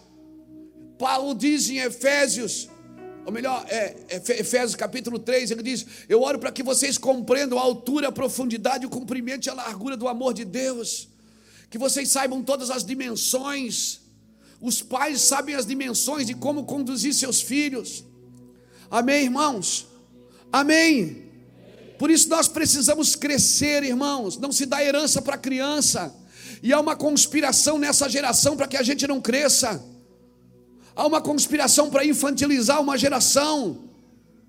Porque meninos são, meninos são vítimas de Faraó. O faraó mata os meninos. Nós estamos aqui para fazer as pessoas crescerem. Agora escuta isso, porque eu, se você é crente mesmo, anota.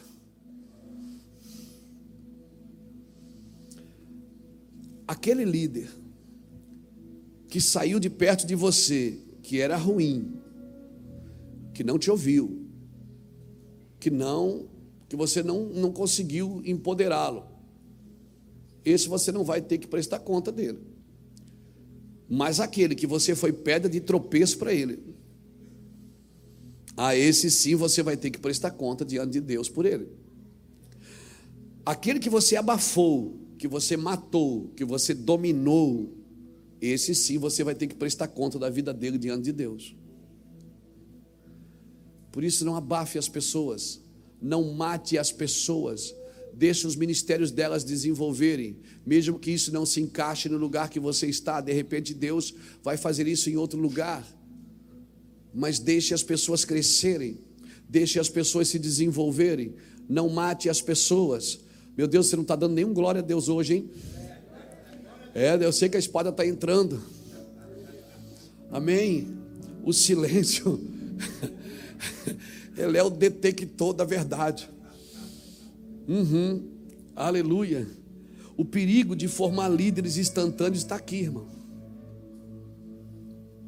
O perigo. Teve um tempo de Josué na tenda. Josué ficou lá na tenda. Ele ficou lá na tenda. Ele via Moisés falar. Ele não se intrometia. Ele ficava quieto. Uma hora Deus falou: agora é ele. O perigo de formar líderes instantâneos sem obedecer os processos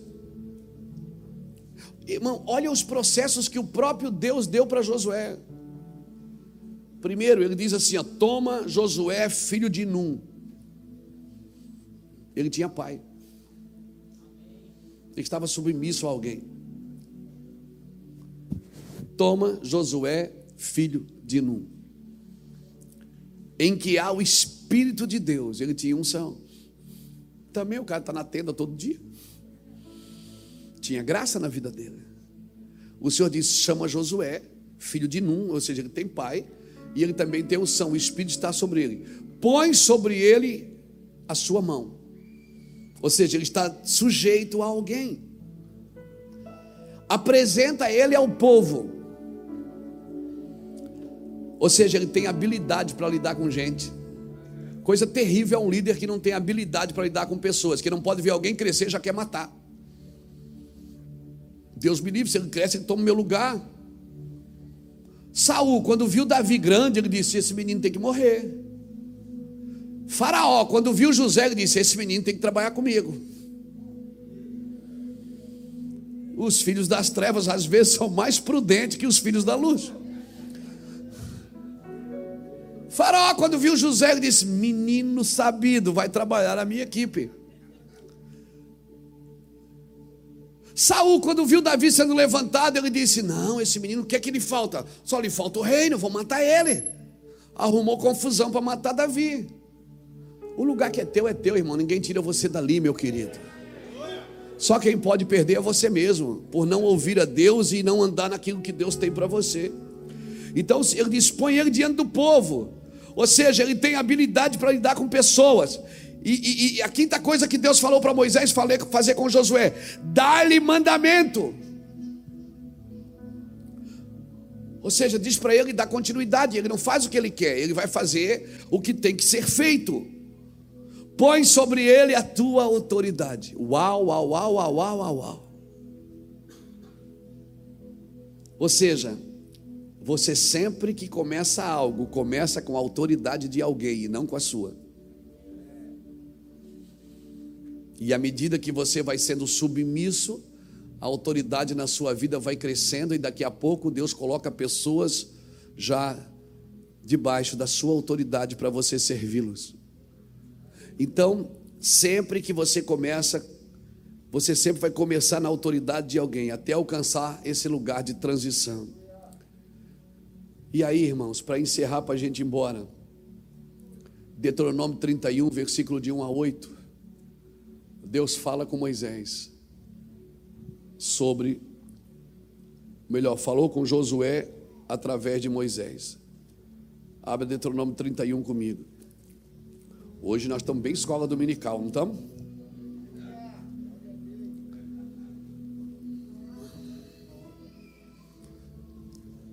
Deuteronômio 31, versículo de 1 a 8, diz assim: em seguida, Moisés dirigiu estas palavras a todo Israel: Tenho hoje 120 anos e já não posso conduzir-vos. O Senhor me disse: Não atravessarás o Jordão.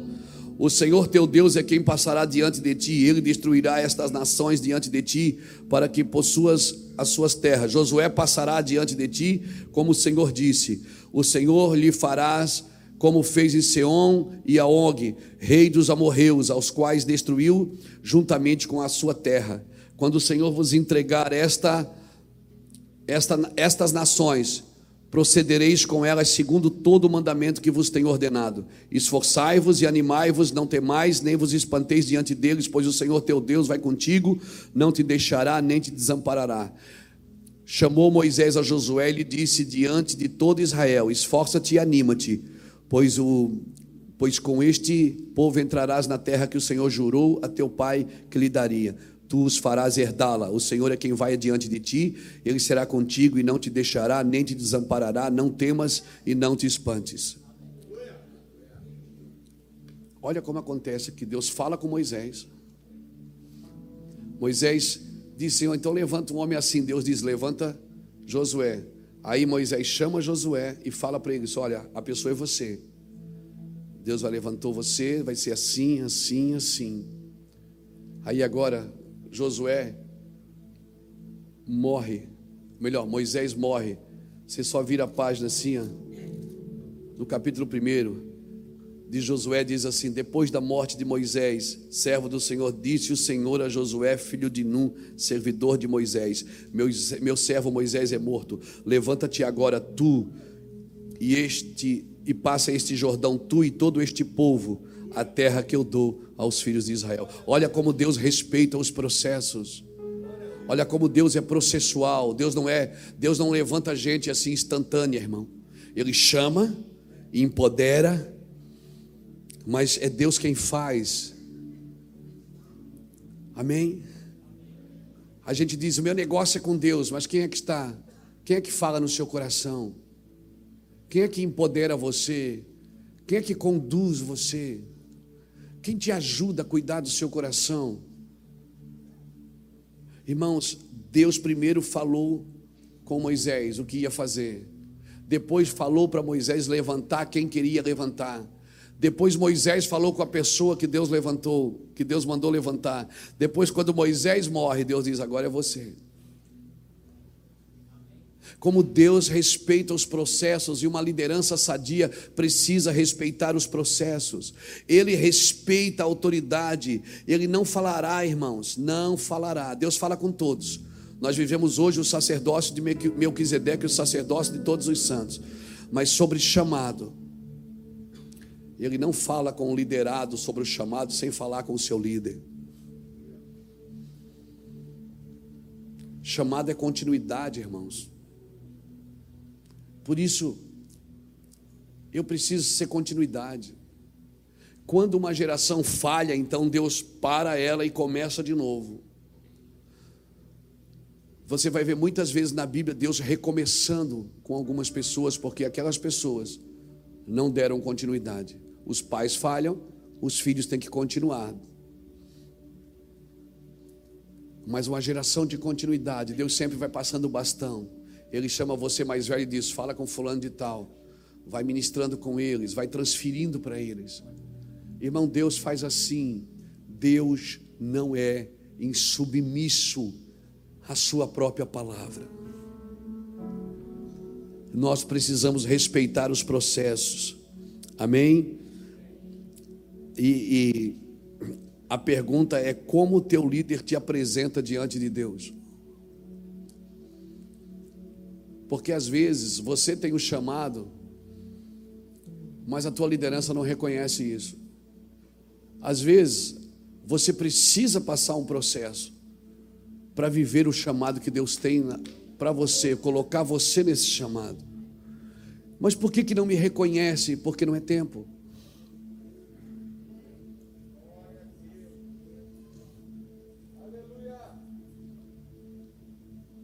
E Deus, Ele faz isso. Não tem a ver com você, tem a ver com você respeitar o processo. Porque Deus transfere coração, não só serviço. Então a pergunta é: como teu líder está apresentando você diante de Deus? Como o próximo trabalhador ou como o próximo ungido? Então, querido, você não passa essa autoridade para quem você quer, mas é para quem Deus quer.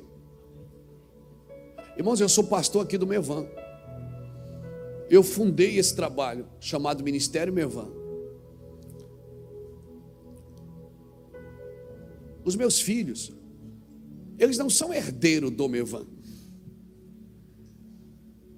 Eu não vou mexer em documentos e mexer em assinaturas, mexer em estatutos para empoderar o meu filho para que ele assuma o meu lugar. Não, porque a equipe sou eu que monto, mas o sucessor quem dá é Deus. Então eu trabalho com os meus filhos para deixar para eles um legado no coração deles e uma herança para eles, um legado espiritual e uma herança material. Agora, de repente não é eles que vão pastorear o Mevão. De repente é alguém que Deus vai chamar aqui e diz: Luiz, levanta fulano de tal e unge ele profeta em teu lugar. De repente é alguém, não é, de repente não é meus filhos, minhas filhas, de repente não são. E nós precisamos ter capacidade de entender isso. Quando você, a sua mente é clara e o seu coração queima, irmão, você sabe que não é você quem escolhe, quem escolhe é Deus. É claro que Deus escolheu quem era exemplo. Quem era exemplo de zelo, quem era exemplo de serviço, quem era exemplo de intimidade, quem estava perto da tenda todos os dias com Moisés. Então, ó, já vai se apercebendo de pessoas que estão ao seu redor. Quem realmente ama o que você faz e quem realmente ama quem você é. Quem realmente está com você por causa do serviço ou quem realmente está com você por causa da causa? Isso a gente conversa muito aqui no Mevan. Porque, irmãos, transferir serviço é fácil. Quando Deus deu a chave para Pedro, disse: Tu és o Pedro, eu te darei a chave. Ele não estava transferindo serviço, irmãos, ele estava transferindo o coração do reino. Por isso que hoje você vai ver muitas pessoas que têm títulos na igreja, mas não têm chamado. E aí, são essas pessoas que estão fundamentando a igreja dos nossos dias. Como que a gente faz? É uma intelectualização da fé, é uma organização eclesiástica linda, mas cadê a paixão pelos perdidos? Cadê a paixão pelo ID? Cadê o desejo de curar o enfermo? Cadê a vontade? Cadê o modelo de continuidade? E eu termino aqui. Lucas 17, eu termino aqui, agora de verdade. Não, vamos para casa comer a maionese. Lucas 17. Glória a Jesus. Não se tem padrão de continuidade sem luz na mente e fogo no coração. Lucas 17, olha aqui. Uhum. Lucas 17, versículo de número 26 como aconteceu nos dias de quem? Assim será também nos dias do filho do homem. Comiam, bebiam, casavam, se davam-se em casamento, até o dia que Noé entrou na arca, veio o dilúvio e os consumiu a todos. A mesma coisa aconteceu nos dias de Ló: comiam, bebiam, compravam, vendiam, plantavam, edificavam, mas no dia que Ló saiu de Sodoma, choveu fogo e enxofre e os consumiu a todos. Assim será no dia que o filho do homem se manifestar. Aqui dá dois modelos de quando Jesus voltar: o modelo de Ló e o modelo de Noé. O modelo de Ló e o modelo de Noé. Então, o modelo de continuidade está aqui. A volta de Jesus será nesses dias: Noé e Ló. Duas famílias. Uma deu certo e a outra não. Uma construiu uma arca e salvou toda a sua casa. A outra não, a outra olhou com os olhos da ganância e disse: Eu quero ir para lá. Saiu do propósito e correu atrás da ambição. Lá, perdeu o ministério, perdeu suas riquezas, perdeu sua esposa, perdeu suas filhas, acabou a vida dormindo bêbado numa caverna, dormindo com as filhas, praticando incesto da onde nascem os amonitas e os medianitas. Então, qual família que deu certo? A de Noé ou a de Ló? A de Noé. Então, padrão de continuidade tem a ver com família. Amém? Para me dar continuidade no ministério, eu tenho que cuidar bem da família. Se eu quero dar continuidade ao meu chamado, eu tenho que construir uma arca para a família. Amém? Para a família. Eu preciso empoderar meus filhos, eu preciso amar meus filhos, eu preciso trazer meus filhos para dentro do propósito. Não significa que eles têm que assumir a estrutura, não. Eles precisam ter o mesmo coração, haja em vós o mesmo sentimento. Então, quando você sentar com teus filhos, não diga, vai ler a Bíblia, vai estudar, não. Vem cá, eu quero abraço aqui, eu quero transferir um coração de amor para você. Eu quero que você dê continuidade. Talvez meu filho vai jogar bola. Talvez ele não vai pegar um microfone na mão aqui, ele quer jogar bola, ele quer ser jogador, talvez ele vai ser mesmo. E aí eu estou bem, estou aposentado. Aleluia. Para cada estado que ele for, vou abrir a igreja do lado. Para o jogador dizimar, aleluia. Glória a Deus, estou brincando. Mas quem sabe ele não vai ser, não vai pegar um microfone. Quem sabe ele quer ser um profeta dos estádios. Quem sabe na concentração, nos treinos, ele vai ganhar um para Jesus, vai converter a família do outro, vai salvar o casamento de um amigo. Quem sabe assim? Quem sabe nossos filhos não vão assumir os nossos lugares eclesiásticos, mas eles podem ter o mesmo coração de paixão que nós temos pela obra e pelo reino de Deus, por amar e cuidar de gente. Aleluia! Então, querido, eu peço para você.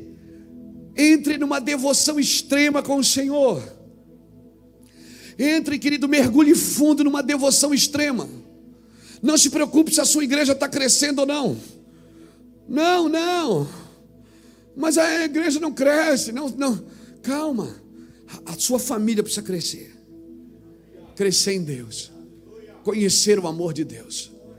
Independente se eles vão assumir o microfone ou não. Estou falando aqui para pastores. Faz uma arca, querido. Amém. Protege a sua casa. Porque continuidade tem a ver com família. Uma família se perdeu, não deu para dar continuidade. A outra família foi salva. Embora que um membro da família, chamado cão, depois do dilúvio, tomou um caminho errado. Mas estava ali debaixo da graça de Deus. Eu quero continuar. Eu não quero ser só um pregador de palavras. Eu quero transferir o coração. Fica de pé comigo, querido.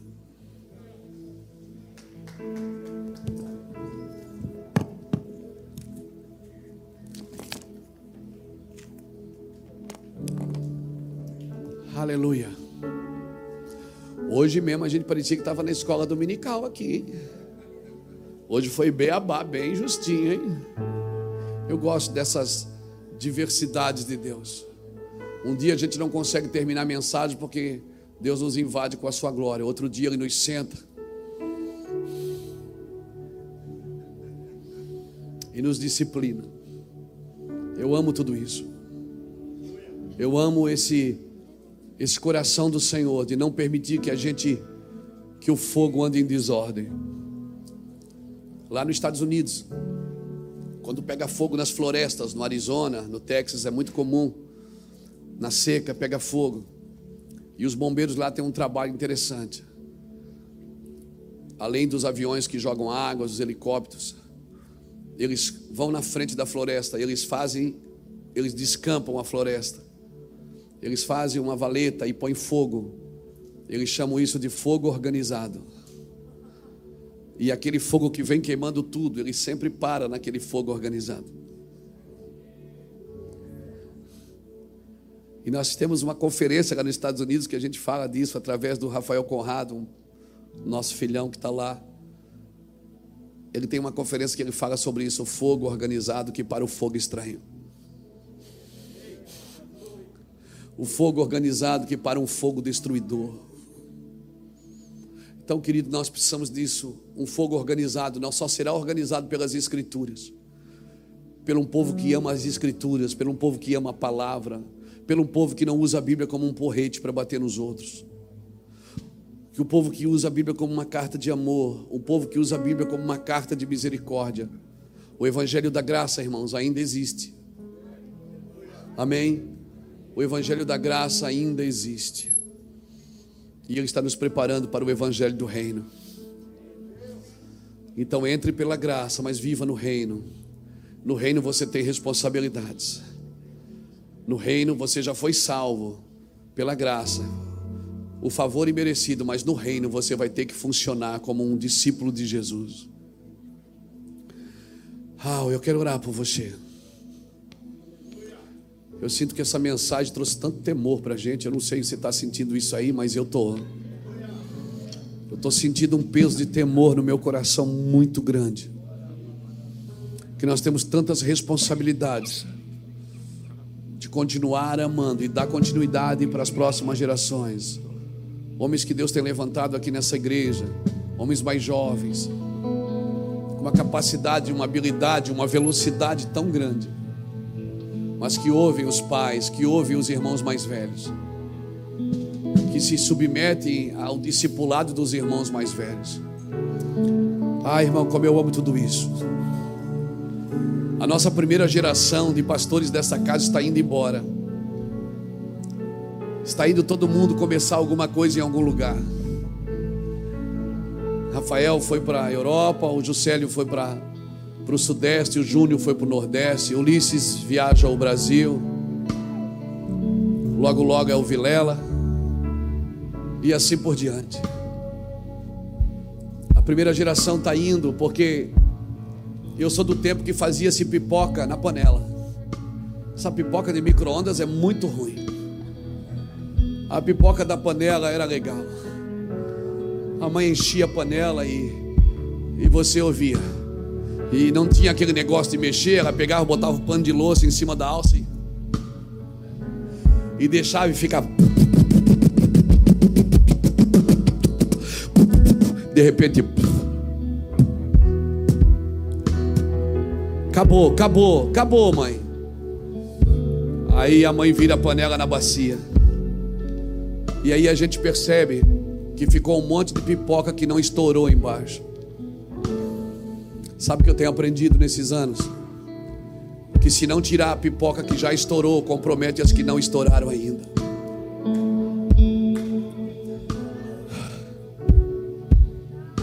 Por isso eu não estou atrás de uma igreja com 10, com 20 mil pessoas. Eu estou atrás de uma igreja que quando amadurece, que quando entende o seu chamado, sai da panela e diga para as irmãs mais novas: subam, pode subir, vocês vão estourar também. Vocês vão estourar também. A próxima geração vai andar numa velocidade maior do que nós. Então, não tem nada de errado acontecendo, irmãos. É só a panela, a pipoca, Flávio, que está estourando. Ei, eu estou ouvindo um barulho, tem novas pipocas estourando. Ei, cada para cada um que vai abrir alguma coisa dói no nosso coração, mas a gente olha para a panela. Ei, ainda tem pipoca para estourar na panela ainda. Glória a Deus. Ei, ei, eu estou ouvindo, ó, tudo de novo, tudo de novo. Vem aí mais uma leva de glória. Vem aí mais uma sessão, mais uma onda de glória. Sim, não é a segunda onda de pandemia, não. Não é a segunda onda do Covid, não. É mais uma onda da glória de Deus sobre a nossa nação. Levante a sua mão, dá um glória a Deus e crente bem alto aí, irmão. Glória a Jesus! Glória a Jesus! Glória a Jesus!